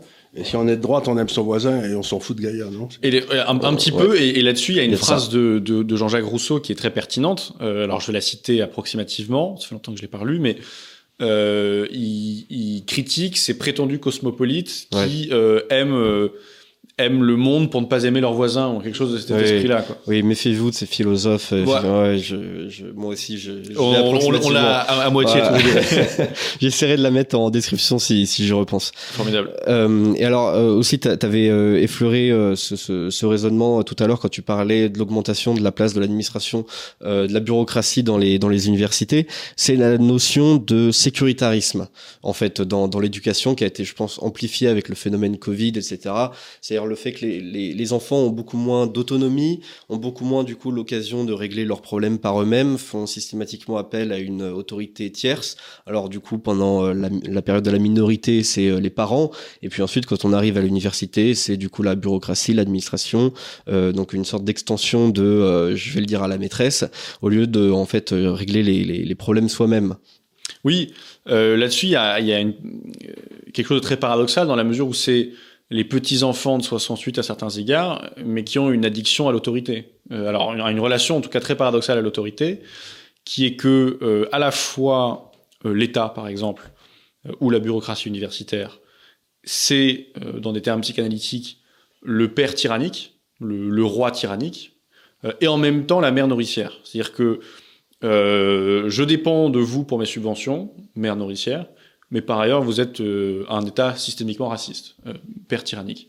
Et, et, espèce de contradiction entre les deux, et ils alternent en permanence entre les deux. Et le pourquoi de cette euh, tendance générationnelle, à mon sens, se trouve dans l'éducation, on en parlait tout à l'heure un peu, la surprotection des enfants, notamment l'annihilation des temps de jeu sans supervision, fait que l'enfant ne développe pas la capacité à gérer ses problèmes seul ou au moins avec les gens de sa génération, c'est semblable, mais le fait de passer par un N plus 1 systématiquement pour donner raison à l'un et à l'autre, pour régler ces différends.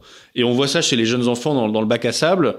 Euh, soit ils apprennent à se prêter le seau, soit ils disent maman maman il m'a piqué mon seau, euh, est-ce que tu peux l'engueuler et me récupérer le seau? Et normalement avec le temps on apprend euh, par la, la, réciprocité à échanger et à développer un sens moral. Et en les, en les privant de ça, en ayant des parents hélicoptères comme on dit qui survolent leur progéniture et qui empêchent quoi que ce soit, on arrive à l'université avec une génération qui va demander, exiger, faire apparaître une bureaucratie hélicoptère, mécaniquement, qui va être euh, papa maman la bureaucratie universitaire aidez-moi à régler mes problèmes à ma place. C'est intéressant sur la bureaucratie parce que je vois émerger partout, vous savez les trois les trois trucs politiques, le législatif, le, euh, l'exécutif, le judiciaire, là, les trois ordres. Et il y a un quatrième ordre qui a émergé depuis 40 ou 50 ans, c'est l'ordre bureaucratique, où il y a des gens qui on a donné des, des responsabilités, mais sans qu'il y ait aucune accountability et sans qu'il y ait aucune responsabilité. Et ces gars-là, ils, gèrent, notre vie sans que personne ne les contrôle jamais.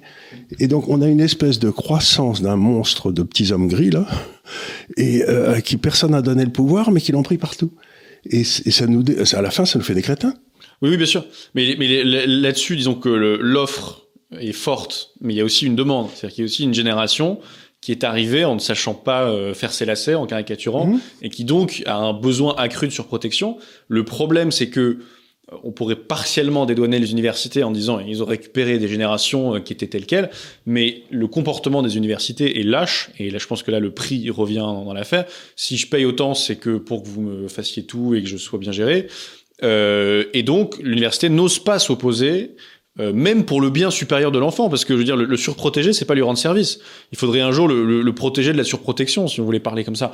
Et, euh, et donc, les universités récupèrent ces générations surprotégées, mais ensuite accentuent cette surprotection.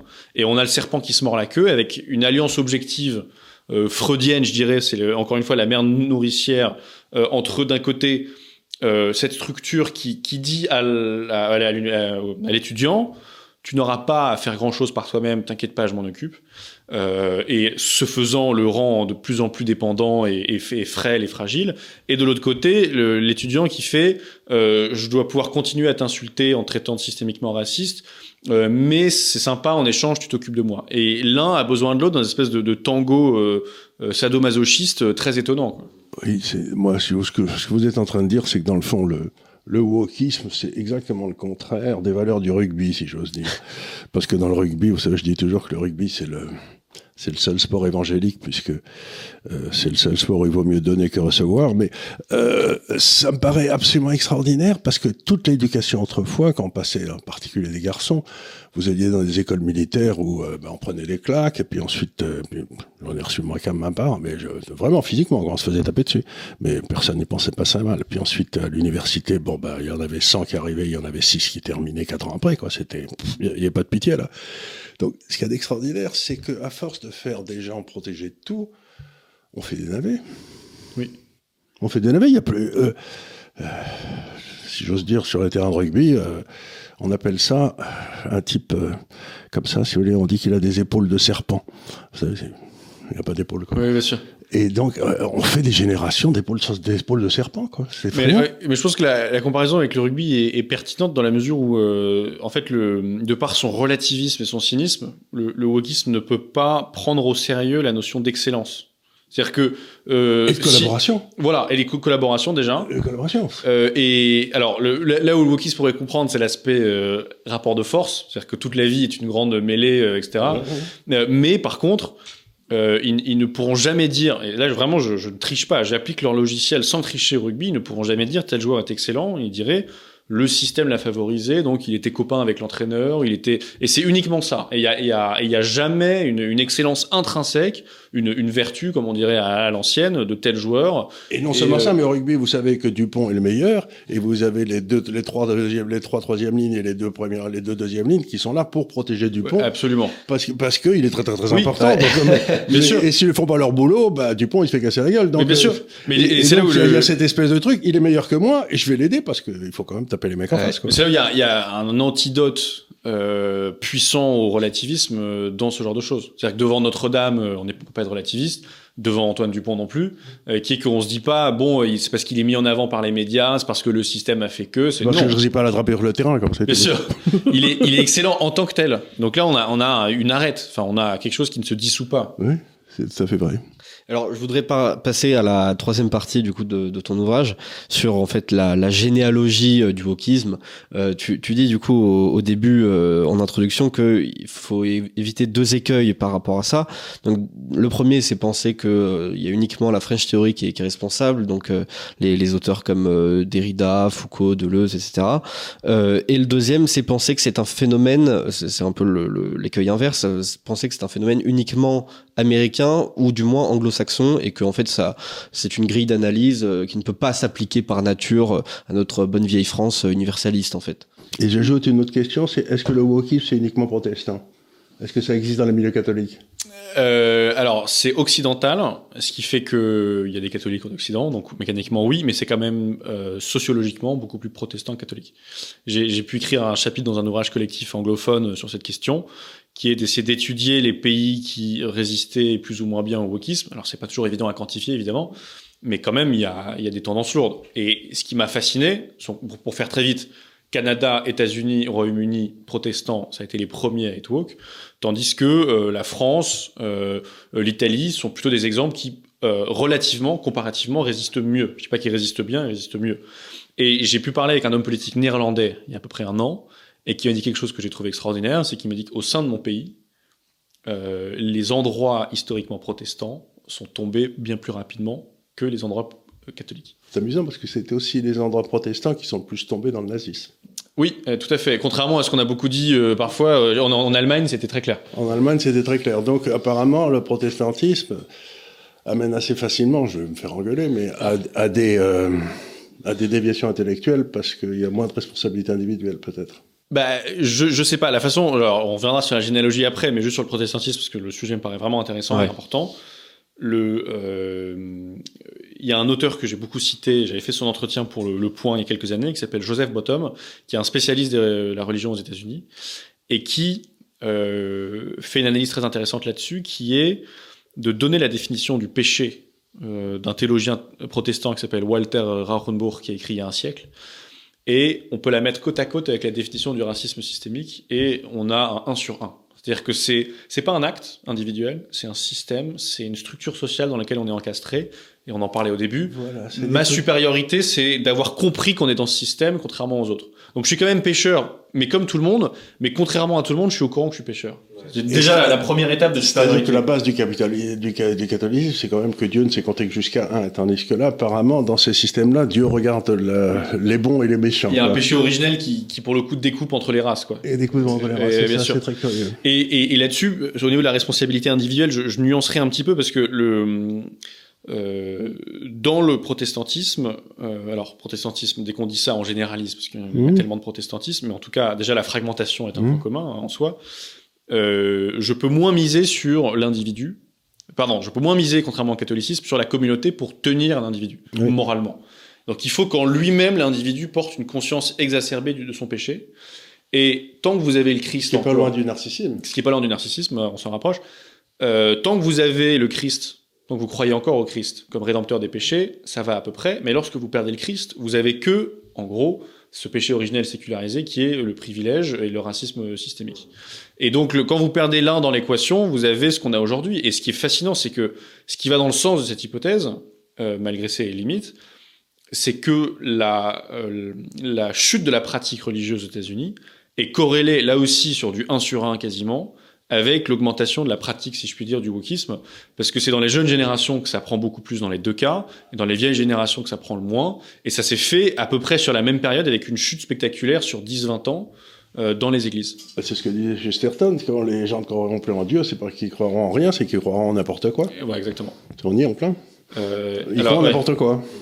Alors sur euh, la généalogie, donc euh, comment ce que ça a eu lieu? Moi, disons que ce, chapitre, ça fait vraiment longtemps que je l'avais en tête. C'est celui dont je suis le plus fier, qui m'a pris plus de temps en termes de, de rédaction.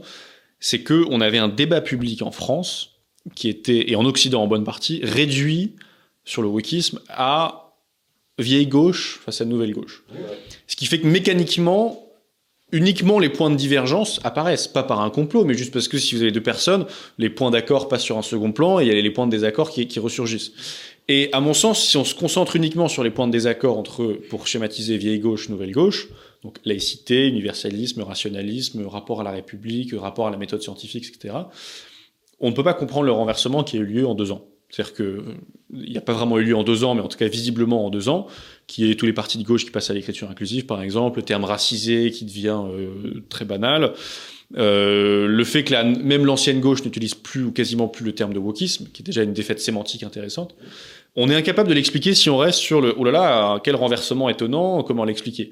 Par contre, si on va analyser les points de continuité, de convergence, là on a la possibilité euh, d'expliquer ce renversement. Prenons le, plus évident, on pourra euh, affiner la généalogie après. Tout à fait. Le jeunisme. Lorsque j'ai 20 ans en 68 et que je dis les jeunes ont toujours raison, euh, c'est plutôt pratique. On pourrait même faire un peu de perspectivisme et dire d'où parles-tu camarade? C'est pratique à 20 ans de dire que les jeunes ont toujours raison. C'est un peu intéressé potentiellement. Et lorsque vous prenez euh, 55 ans dans les jambes et que des jeunes viennent vous voir et vous disent espèce de vieux réac, virgule, les jeunes ont toujours raison, vous avez introduit en votre sein, si je puis dire, des bombes à retardement idéologique. C'est-à-dire que la, dans la métaphore du cheval de Troie, il y a bien quelqu'un qui ouvre la porte. Et là-dessus, la gauche a, a lancé un, un, boomerang civilisationnel qui a mis euh, un certain nombre de décennies à exploser, mais qui aujourd'hui leur explose euh, en pleine tronche. Ouais. Oui, tu as, cette formule que je trouve très pertinente. Tu dis ceux qui ne voulaient pas d'ancêtres s'étonnent de ne pas avoir eu d'héritier. Absolument. C'est-à-dire que la génération 68 par exemple, a scandé dans les rues Papa pu. Ouais. Et ensuite, on a aujourd'hui des gens qui disent OK boomer. C'est en soi la même formule. C'est de dire je refuse par principe euh, tout ce qui aurait pu m'apporter la génération d'avant et c'est précisément la génération d'avant qui a institué ce principe. C'est-à-dire que ce que la, seule chose dont la jeune génération a hérité, c'est du refus de l'héritage. C'est une autre façon de donner ce, paradoxe. Et euh, je, cite notamment euh, le rapport que beaucoup de penseurs de gauche ont encore une fois à la, dialectique de l'histoire chez Hegel, euh, qui est on a la négation ou l'annulation, on dirait aujourd'hui, comme filiation. Ce, ce que j'ai en commun avec ceux d'avant, c'est que moi aussi, comme ceux d'avant, j'annulais ceux d'avant. C'est-à-dire qu'on est toujours en train de tuer le père générationnellement et de, et de tourner en boucle depuis des décennies. C'est idiot. Mais ce que je trouve fou, c'est que lorsqu'on voit les 68 arts aujourd'hui, déjà, euh, euh, ils auraient pu comprendre à 20 ans que jeter des fleurs au jeunisme, c'est fleurir prématurément sa propre tombe. Ils auraient pu le comprendre. Mais encore aujourd'hui, en voyant le boomerang leur arriver dessus, ils ne comprennent toujours pas, mais en des, des, discussions avec eux, ils ne comprennent toujours pas ce que je vous explique là, qui est quand même assez évident, qui est, voilà, euh, sacraliser le jeunisme, c'est un principe de destruction. C'est vous êtes en train de mettre une date de, de, péremption sur votre front, et même aujourd'hui, lorsque le, la date approche, euh, ils ne comprennent pas ça. Oui, effectivement. Depuis peu de temps, mon slogan, moi, euh, politique, c'est place aux vieux. Parce que je, trouve que, je trouve que c'est quand même beaucoup plus pertinent. Oui, mais, mais c'est les vieux aujourd'hui qui ont dit place aux jeunes, c'est le problème. Voilà. Ouais. Ouais, moi, je l'ai jamais dit. Non, non, bien sûr, bien sûr. C'est ça, on n'est pas à court d'exemples de, de, d'anciens 68 arts euh, qui disent euh, Oh là là, mais qu'est-ce qu'on a fait euh, de, du, du, du, respect des anciens, etc. Ah, non, on, a envie de dire. Il y en a aucun qui le dise. Il y en a, il y en a. Ah, mais alors, oui, mais justement, là-dessus, une autre contradiction 68 qui me fascine, c'est que euh, déjà, ils sont encore une fois incapables d'expliquer ce qui a eu lieu, ce qui est significatif. C'est-à-dire qu'ils dit ah, on comprend pas, il y a eu une météorite états-unienne qui nous est tombée dessus, des explications euh, faibles, on va dire. Et euh... mais c'est pas fait parce qu'ils disent toujours que c'est pas de leur faute. Oui, bien sûr. Ils disent toujours que c'est pas de leur faute. La base, c'est jamais de, leur faute. Jamais de leur faute. C'est que jamais sûr. ils font un retour en arrière en disant là j'ai fait une connerie. Bien euh, sûr. Jamais. Donc, si vous voulez, le simple fait de dire qu'on comprend pas, c'est d'admettre euh, qu soit qu'on est idiot, soit qu'on ne veut pas comprendre. Oui, oui, oui, bien sûr. Euh, et, et, je pense qu'il y, y, a des deux. Euh, et euh, ce que je trouve intéressant, typiquement, c'est qu'ils vont dire ils n'ont pas su rester cohérents avec notre héritage, tout en n'ayant pas vraiment donné d'héritage. Mais si vraiment on prend au sérieux, disons, l'idéologie de 68... C'est ce qu'ont toujours dit les vieux. Oui. Les vieux oui. ont toujours dit aux jeunes, vous n'avez pas... Vous avez pas vous avez... Bien sûr, sauf que là, euh, je, moi, je, je me suis beaucoup un, inspiré du sociologue Jean-Pierre Le Goff qui a écrit au titre évocateur mai 68, l'héritage impossible. Euh, on a demandé aux jeunes générations de rester cohérents avec une contradiction. Et qu'on leur a dit, appliquer notre contradiction qui était euh, il est interdit d'interdire, ce qui est une contradiction. Et aujourd'hui, et déjà Philippe Muret pressentait le renversement, euh, aujourd'hui, il est interdit de ne pas interdire. C'est-à-dire que le bilan carbone, les regards insistants, le, tout ce qu'on veut. Mais déjà, il est interdit d'interdire n'était pas tenable. Et donc, on peut pas s'étonner qu'on soit passé d'un excès à l'autre, quand on passe d'une contradiction à l'autre, et qu'on ne se soit pas arrêté, si je puis dire, à la position intermédiaire saine qui est, il n'est pas interdit d'interdire, qui est plus équilibré. On a eu les deux. Et, euh, et là-dessus, on peut pas se plaindre de pas avoir resté cohé euh, sur cohérent avec une contradiction. Est, il est interdit d'interdire, c'est complètement idiot comme phrase, parce que euh, pourquoi vous, en quoi pourquoi vous interdire Déjà une interdiction, euh, tout le problème. C'est une double négation, ça veut dire. Bah, évidemment, mais encore une fois, c'est là, là, on en parle entre nous, ça nous paraît évident, mais je, je vous assure qu'une grosse part de cette génération est incapable de comprendre ce que je suis en train d'expliquer. ne, ne, ne, voit pas la, la, contradiction et ne voit pas le problème. Et, et, et, à mon sens, une des faiblesses de leur argumentaire, c'est comment ce qu'ils expliquent que euh, le crépuscule de leur règne idéologique coïncide aussi nettement avec l'effondrement de leur règne sociologique. Comment se fait-il qu'en gros, lorsqu'ils disparaissent du monde des relais culturels, leurs idées ont disparu et avec eux en fait? Comment se fait-il que les idées n'aient pas été portées après? Et c'est là où pour moi il faut prendre une page, euh, comme on dit en anglais, euh, c'est un anglicisme, mais prendre une page de, de Michéa où là-dessus il est intéressant en disant euh, ce serait plus intéressant de voir mai 68 comme un, une implosion inéluctable de l'intérieur plutôt qu'un assassinat venu de l'extérieur. C'est-à-dire que euh, lorsqu'on voit, euh, par exemple, dans le, rapport à la, euh, au couple, aux écarts d'âge importants, 68 a été plutôt de l'ordre de c'est très bien, mon corps, mon choix, on est libre, vive la jouissance, etc. Il y a encore un peu de ça aujourd'hui. On a gardé cet aspect-là par certains aspects, mais on a rajouté la grille de lecture dominant-dominé, qui fait que on voit maintenant sur Twitter et sur Internet beaucoup de polémiques fréquemment de ah il sort avec une femme qui a 20 ans de moins, c'est une relation oui. d'emprise, de prédation. Et pour moi, c'est vrai que ça juge la tête de l'État, ça? Je ne me prononcerai pas là-dessus. voilà, le rôle de domination est en oui, principe c'est inversé là-dessus. Oui, du coup, là, ça va en principe. Oui. Euh... Dans ce sens-là, ça, euh, va. Ça, ça, ça va. Et oui, récemment, il y avait une polémique Sauf que parce c'est une que femme dominante, c'est pas bien, non euh, Ouais, mais une femme dominante, c'est une Femme forte et contradiction. indépendante. Ouais. Euh, ouais. Mais oui, récemment, par exemple, il y avait une, une petite polémique sur Twitter parce que Vincent Cassel, donc euh, qui a, je sais plus, Voilà. plus de 55 ans, Bon euh, sort avec une fille qui en a 27 ou 28. Euh, donc on estime que en fait, euh, ma- malgré son âge, c'est pas vraiment une adulte parce qu'elle est victime du coup euh, non seulement d'une domination par euh, par le système hétérosexuel, mais en plus par l'âge. C'est vieux comme l'humanité, ça, non? Oui, c'est vieux comme l'humanité, mais bon. Et ce, qui, ce qui est intéressant, c'est que M- Michel encore va dire, on assiste, et c'est une phrase qui m'a beaucoup marqué et qui est un peu un des fils rouges de ce troisième chapitre, au spectacle étrange de mai 68 portant plainte contre mai 68, Ouais. euh, de, de, de- du parti des prémices qui euh, accuse le parti des conséquences. Non, le parti des conséquences qui accuse le parti des prémices. C'est très, très jolie formule, ça. Le C'est- parti des conséquences. Et donc le je parti des conséquences qui accuse le parti des Voilà. prémices, Ouais. c'est très joli, ça. et, et Je m'en donc servirai, tiens. je, je, je, je m'en sers beaucoup en parlant du parti des prémices euh, qui se plaint des, du parti des Bon, conséquences. ben nous, on est en train de rester là, on est en train de battre tous nos records, là, Oui, c'est ça. Bon, on va pas y, y rester non plus. je, euh, je, je suis disponible. Non, non, non, mais- Mais euh, on, j'ai encore deux trois questions. De toute façon, on arrive plutôt vers la, fin de cet entretien. Euh, et alors, du coup, on a parlé pas mal de, de mai 68. Euh, Il y a un chapitre cependant qui est parfois moins, euh, enfin, un peu plus éludé que, les autres. C'est les origines possiblement marxistes du wokisme. Et ça, du coup, tu as fait une petite partie là-dessus. Est-ce que tu peux nous en parler? Oui.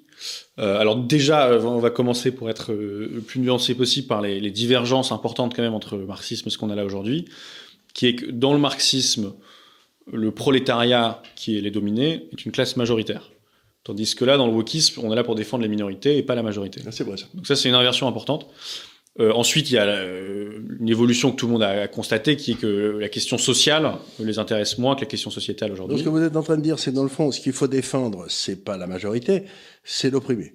Oui. On a changé de but final. Oui, c'est ça. Mais même en termes quantitatifs, euh, le fait d'être majoritaire est suspect aujourd'hui. Suspect, c'est ça. Donc, euh, la majorité, il faut s'en méfier, mais par contre, le, le, donc, le seul but, c'est une association des minorités pour, dans le fond, martyriser la majorité. Oui, tout à fait. Et, euh, et après, l'autre divergence aussi, c'est que, euh, importante, c'est qu'en fait, il y y a deux logiciels au sein du wokisme. Il y a l'aspect fluide, genre, qui vient plutôt du postmodernisme, et particulièrement de Judith Butler. Et sur l'aspect race, rigidité, on est plutôt dans, le domaine du marxisme. Donc le marxisme est, une jambe sur deux, si vous voulez, du, wokisme. Et l'intersectionnalité fait cette synthèse contradictoire avec fluidité et rigidité. Alors, sur la jambe raciale, si je puis dire, euh, dans le marxisme, on va vous dire, il faut conscientiser le bloc prolétaire pour qu'il se considère en tant que bloc prolétaire, qu'il prenne conscience de lui-même en tant que bloc rigide, en tant que bloc cohérent et donc puissant, pour qu'on puisse s'en servir comme levier d'Archimède pour renverser le bloc dominant et en gros inverser euh, les, les- les blocs.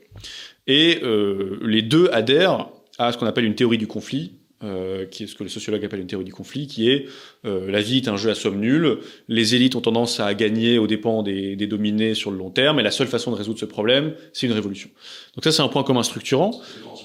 Le grand soir, toujours, et donc la violence grande accoucheuse du grand soir, là aussi. Euh, et euh, quand on transpose ça sur la race, et on a ça avec la théorie critique de la race, et je fais une généalogie, euh, je dirais charnelle, avec euh, souvent des figures qui ont eu en thèse une autre figure qui ensuite aurait eu en thèse la figure d'après. Donc là-dessus, on est quand même sur du, du domino euh, assez, assez directement les uns derrière les autres, alignés. Dans le domaine de la race, si on reprend cette logique de bloc dominant-dominé, il faut que le bloc dominant soit considéré en tant que bloc dominant, il faut que les blancs soient blancs, il faut que les noirs soient considérés en tant que noirs. Et la racialisation des débats est volontaire. C'est-à-dire qu'il faut que les noirs, ou plutôt les racisés, au sens large, les non-blancs, se considèrent en tant que bloc pour pouvoir faire la révolution raciale. Et à ce moment-là, nous, on deviendra les dominants pour enfin être considérés comme il faut? Euh, oui, mais dans les faits, je pense que ça les intéresse pas tant que ça, cette seconde partie. C'est toujours pareil, on sait pas trop ce qui va se passer après la révolution dans tous les cas. Il y a toujours cette, ce mystère. euh, En principe, si on arrive au, au paradis, non? Oui, mais on sait jamais trop ce qui va se passer là-bas. Il y a toujours une tension. euh, Ah oui, il y, a- il y a- des goulags sur le chemin généralement. Euh, mais mais, mais là-dessus, ce qui est, ce qui est important, c'est que euh, le, la, comment dire, la, la, la racialisation n'est pas secondaire, elle est première. Elle est, c'est un moyen nécessaire. Sinon, on n'y arrive pas. Et, euh, et, et, là- et là-dessus, euh, la promesse qu'ils font, et je pense qu'il y a une part de stratégie sémantique pour rassurer les antiracistes à l'ancienne, c'est de leur dire une fois la révolution faite, on ne verra plus les couleurs. Là, là, on aura une neutralité raciale, un universalisme, mais une fois la révolution faite, d'ici là, il faut. Et ça montre, à mon sens, et la filiation là-dessus est, pour le coup euh, établie, entre la contradiction théorique qu'ont eu les marxistes et la contradiction qu'ont les woke, c'est que dans les faits, euh, ça beaucoup de gens ont tendance à l'oublier, dans les écrits, les marxistes font l'éloge soit de l'abolition de l'État, soit du, soit du dépérissement progressif de, de l'État. Et dans les faits, ça a donné évidemment les sociétés les plus étatistes de l'histoire. Et là, la même chose à se vérifier au niveau de la race, qui est c'est pour le post-racialisme euh, qu'on fait ça, et dans les faits, ça donne une société hyper raciale. Donc je trouve qu'il y a vraiment un parallèle à faire entre l'hyper-étatisme, mais qui est défendu au nom du non-étatisme dans le marxisme, et l'hyper-racialisme défendu au nom du post-racialisme dans le wokisme. Oui, effectivement. Alors, euh, qu'est-ce que tu dirais euh, à toutes ces personnes, on n'en manque pas aujourd'hui en France, qui se disent de gauche, mais qui se disent, enfin, qui, qui se reconnaissent pas justement dans cette gauche-là, qui se disent, euh, voilà, euh, qui, qui sont un peu dépassés en fait euh, par euh, par euh, bah, par le phénomène woke? Bah, je dirais que euh, il y a beaucoup de tendances euh, au sein du wokisme, euh, qui est un mouvement de gauche, qui n'ont pas été inventées par le wokisme. C'est-à-dire que la gauche, par exemple, n'a pas attendu le wokisme pour inventer le sectarisme. Euh, donc il y a un certain nombre de tendances lourdes qui ont été reprises, radicalisées si on veut, mais reprises et n'ont pas été inventées. Euh, donc bien souvent, c'est des gens de gauche, pas tous, hein, il y a tout évidemment, il faut être nuancé, mais qui ont été les premiers à excommunier Pourquoi? ce... Moi, je trouve Euh, que je- la nuance, ça introduit du gris, et le gris, c'est jamais mon truc. gris, hein. bon, on va rester sur du blanc et du noir, ça, ça reste dans le sujet. bon, Que votre oui soit un oui, vous savez, c'est la vieille phrase. tout à oui. fait, tout à fait. Moi, le truc de il faut nuancer, ça m'a toujours agacé. Je m'étonne que vous l'ayez utilisé. Excusez-moi pour mes nuances. Euh, non, et euh, typiquement, voilà, sur la question du, du sectarisme et de l'unité négative, c'est pas des choses qui ont été inventées par le wokisme. Je cite par exemple euh, le témoignage de certains étudiants dans l'entre-deux tours de 2002, où euh, c'est Finkielkraut qui cite ça. Euh, il- la, la citation, c'est on, il, nous, il nous a réveillés, on avait envie de lui dire Jean-Marie Le Pen, on t'aime. Sachant que c'est des, des manifestations euh, contre Jean-Marie Le Pen.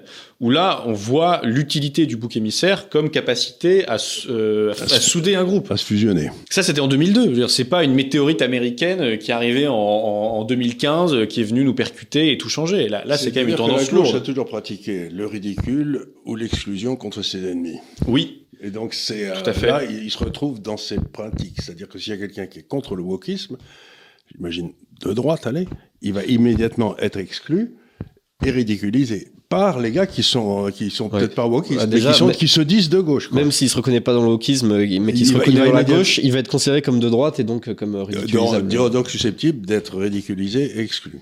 Et dans cette optique-là, je pense qu'il faut, ça vaut le coup de, de, de faire un, zoom sur euh, 1989. Il y a, c'est une année charnière symboliquement à bien des égards. C'est l'année où le mur tombe, le mur de Berlin. Donc déjà, on voit l'effondrement de l'utopie d'avant. C'est l'année où Kimberley Crenshaw théorise l'intersectionnalité dans un, un papier académique. C'est l'année où Francis Fukuyama a écrit La fin de l'histoire. C'est l'année aussi où il y a l'affaire du foulard de Creil euh, en 89 où là, la gauche a un choix. Il y a un choix, il y a tous ces principes de gauche qu'on a donnés tout à l'heure. Il y a un choix entre la fascination pour l'autre avec un grand A, qui a une tendance lourde au sein de la gauche, notamment à cause des- des courants postmodernes, et les autres principes, donc laïcité, rationalisme, universalisme. On a un mouvement qui, exemple, l'islam, qui ne croit pas à ces, à ces vieilleries-là, si je puis dire, et la gauche a été obligée de choisir entre sa fascination pour la figure de l'étranger, du non-nous, qui est l'autre avec un grand A, qui a l'immense avantage de ne pas être nous. Donc là, on est déjà dans une mentalité un peu suicidaire, comme on le parlait tout à l'heure, euh, ou de haine de soi, minima. Et là, sur ce croisement, la gauche a choisi. Et pourquoi Pour ne pas faire le jeu 2, qui est déjà une logique qu'on voit dans le wokisme aujourd'hui qui s'est radicalisé, mais qui encore une fois n'a pas été inventé. Et donc je pense que l'année 89 a été un peu charnière à bien des égards et a annoncé bien des choses qui sont arrivées. L'effondrement de l'utopie d'avant, une sorte d'utopie temporaire qui était la fin de l'histoire avec Fukuyama, le début de la, rédaction de l'utopie d'après, et le choix de la gauche dans le rapport à l'islam et dans le rapport aux, minorités en général. Alors que vous dites est très intéressant, mais il va falloir qu'on en reste là parce que, comme disait l'autre, c'est vendredi soir. Et euh, mais il y a un truc qui me paraît intéressant, c'est que moi je suis le reste du monde dans mes activités, etc. Le reste du monde ne fait pas du tout ce choix. Oui, C'est-à-dire que c'est la première fois qu'un mouvement complètement con qui naît chez nous euh, restera chez nous, si je veux dire. Parce que si vous allez en Inde, si vous allez en Afrique, si vous allez en Asie, etc. Je dis pas qu'ils sont morts de rire, mais euh, ils trouvent que vraiment on est, on est un peu spéciaux, quoi. Donc, ce qui est très intéressant, c'est que c'est la première grande idéologie euh, qui va, qui, qui aura du mal à s'exporter en dehors du monde protestant et du monde catholique. Quoi. Donc, ça veut dire que C'est fondamentalement une, une, une hérésie chrétienne, une fois de plus. oui. Et, et, et c'est vrai que c'est intéressant, ça signe peut-être la, la, fin de l'impérialisme idéologique de l'Occident à certains égards. Euh, même si là, je, je suis d'accord, je nuancerai un petit peu, pardon, encore une nuance. Euh, c'est le, le, le fait que certains pays peuvent partager. Alors c'est c'est très deux dimensionnel, c'est assez bas de gamme, c'est pas très profond, on va dire comme euh, idéologie, mais une sorte de euh, d'anti, enfin de décolonialisme anti-occidental en disant tout ce qui est, par exemple, l'Algérie va dire tous les mots encore aujourd'hui euh, s'explique par la présence de la France il y a un certain nombre de décennies. Et ça, c'est une idéologie qui est partagée parfois en France. En disant, euh, tout est de notre faute aussi. Quoi. Effectivement. Alors j'aurais une remarque finale, c'est sur le fait que le terme euh, wokisme, euh, et d'ailleurs tu, tu, le soulignes aussi euh, dans, dans, ta conclusion, c'est qu'il est au final un petit peu à double tranchant, c'est-à-dire que d'un côté, il permet effectivement de mettre un mot sur un phénomène relativement nouveau, avec des méthodes nouvelles, peut-être une théorie un peu plus radicale qu'auparavant, mais il, il, permet aussi de mettre un mur là où en fait il n'y a qu'une pente entre un phénomène de gauche gauchiste qu'on connaît depuis plusieurs décennies maintenant et ce phénomène qui n'a finalement pas grand chose de nouveau qui peut-être exprime des radicalités nouvelles, peut-être rajoute quelques quelques ramifications, mais qui dans sa nature profonde est en fait de gauche et qui n'est pas euh, il n'y a pas une différence de, de, nature en fait entre euh, cette gauche là on va dire nouvelle et celle que l'on connaît déjà bien. Oui, oui, oui, euh, c'est la, fin du, dernier chapitre, euh, juste avant la, la conclusion. C'est la, à mon sens, la partie la, la plus importante du livre. Euh, qui est de dire euh, un des défauts du terme, en effet, c'est de, de, marquer une rupture là où il faudrait aussi marquer une hérédité. Une continuité. En disant, il y a, encore une fois, on revient à moi, cette métaphore de la météorite me parle beaucoup. Pourquoi est-ce que je j'aime pas, en général, quel que soit le sujet, les explications météorites? C'est qu'on dit tout se passait très bien dans un contexte à un instant T, et d'un seul coup, une météorite, c'est-à-dire quelque chose d'intégralement extraterrestre, de très rapide et de très puissant a tout changé en très peu de temps. Généralement, ça c'est jamais vrai, quasiment jamais. Il faut toujours aller voir le verre dans le fruit. Euh, il faut, par exemple, lorsque euh, euh, un château de cartes euh, tombe parce qu'il y a un coup de vent, on n'accable pas le coup de vent. Enfin, on se dit, on aurait pu construire quelque chose de plus solide. Et c'est pareil avec la gauche. Euh, je reviens encore une fois sur la métaphore de bombe à retardement idéologique. C'est ça. C'est euh, sacralisation de l'autre avec un grand A. C'est le jeunisme. C'est la guerre des générations. C'est euh, le marxisme, c'est euh, les courants postmodernes, c'est toutes ces choses-là.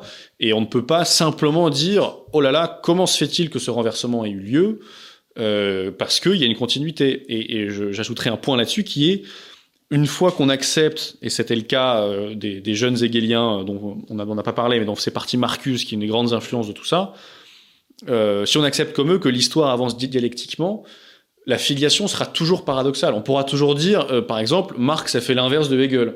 Oui, mais c'est la dialectique qui fonctionne comme ça. On met le type d'avant à l'envers et on continue. Donc à chaque fois, le type d'avant peut dire, bah regardez, le type d'après, bah, pour le coup, il a fait l'inverse de ce que j'ai dit. Moi, j'ai dit, il est interdit d'interdire. Lui, il a, il a fait l'inverse, mais sans jamais euh, se poser la question quand même d'une filiation paradoxale. Et à mon sens, c'est vraiment ce que je voulais faire et ce qui n'avait jamais été fait dans le débat public, c'était d'établir euh, le plus rigoureusement possible de ce que j'ai essayé de faire cette filiation et pas simplement la rupture. Effectivement, oui, c'est un terme qui permet à beaucoup de gens qui sont responsables de ce qui nous arrive aujourd'hui de quelque part se dédouaner de ce phénomène. Exactement. Et tu as cette formule que je trouve très juste, parler de wokisme aura permis aux aveugles de le rester, de distancer le boomerang de ceux qui l'ont lancé. Voilà. C'est très bien. Donc on va terminer cet euh, entretien là-dessus. Je pense un entretien de très bonne qualité, comme le livre d'ailleurs. Je le recommande absolument chaudement. Alors je sais pas si peut-être ce sera un peu court pour l'avoir pour Noël, sauf peut-être si vous courez en, en, en, librairie pour pour l'avoir. Je pense à la Fnac. Soutenez euh, vos libraires. Voilà. euh, ou peut-être même en livraison Amazon. Je pense que je pense que c'est faisable aussi. Euh, donc bah déjà je te remercie pour pour ta présence, Merci euh, pour cet entretien que que je pense de très bonne qualité. Euh, le livre l'était aussi, très bien écrit. Euh, à la fois concis et dense, euh, sourcé, documenté. Et ça s'appelle donc Comprendre la révolution woke. Effectivement, et lorsque vous l'aurez lu, eh bien vous aurez compris la révolution woke. Et euh, sur ce, vous bah, serez éveillé. Je voilà exactement, vous serez éveillé au wokisme. Vous serez woke woke. Euh, sur ce, je remercie évidemment euh, chaque personne pour son attention. Je rappelle que ces émissions sont disponibles en format podcast sur Deezer, sur Spotify et euh, sur Apple Podcast également et euh, que nous sommes euh, présents sur euh, tous les réseaux sociaux. normalement, je devrais mettre du coup le lien, peut-être Amazon pour, pour commander le bouquin dans la description. Et sur ce, eh bien, je vous dis à très bientôt à l'Institut des libertés. Merci beaucoup. Merci beaucoup.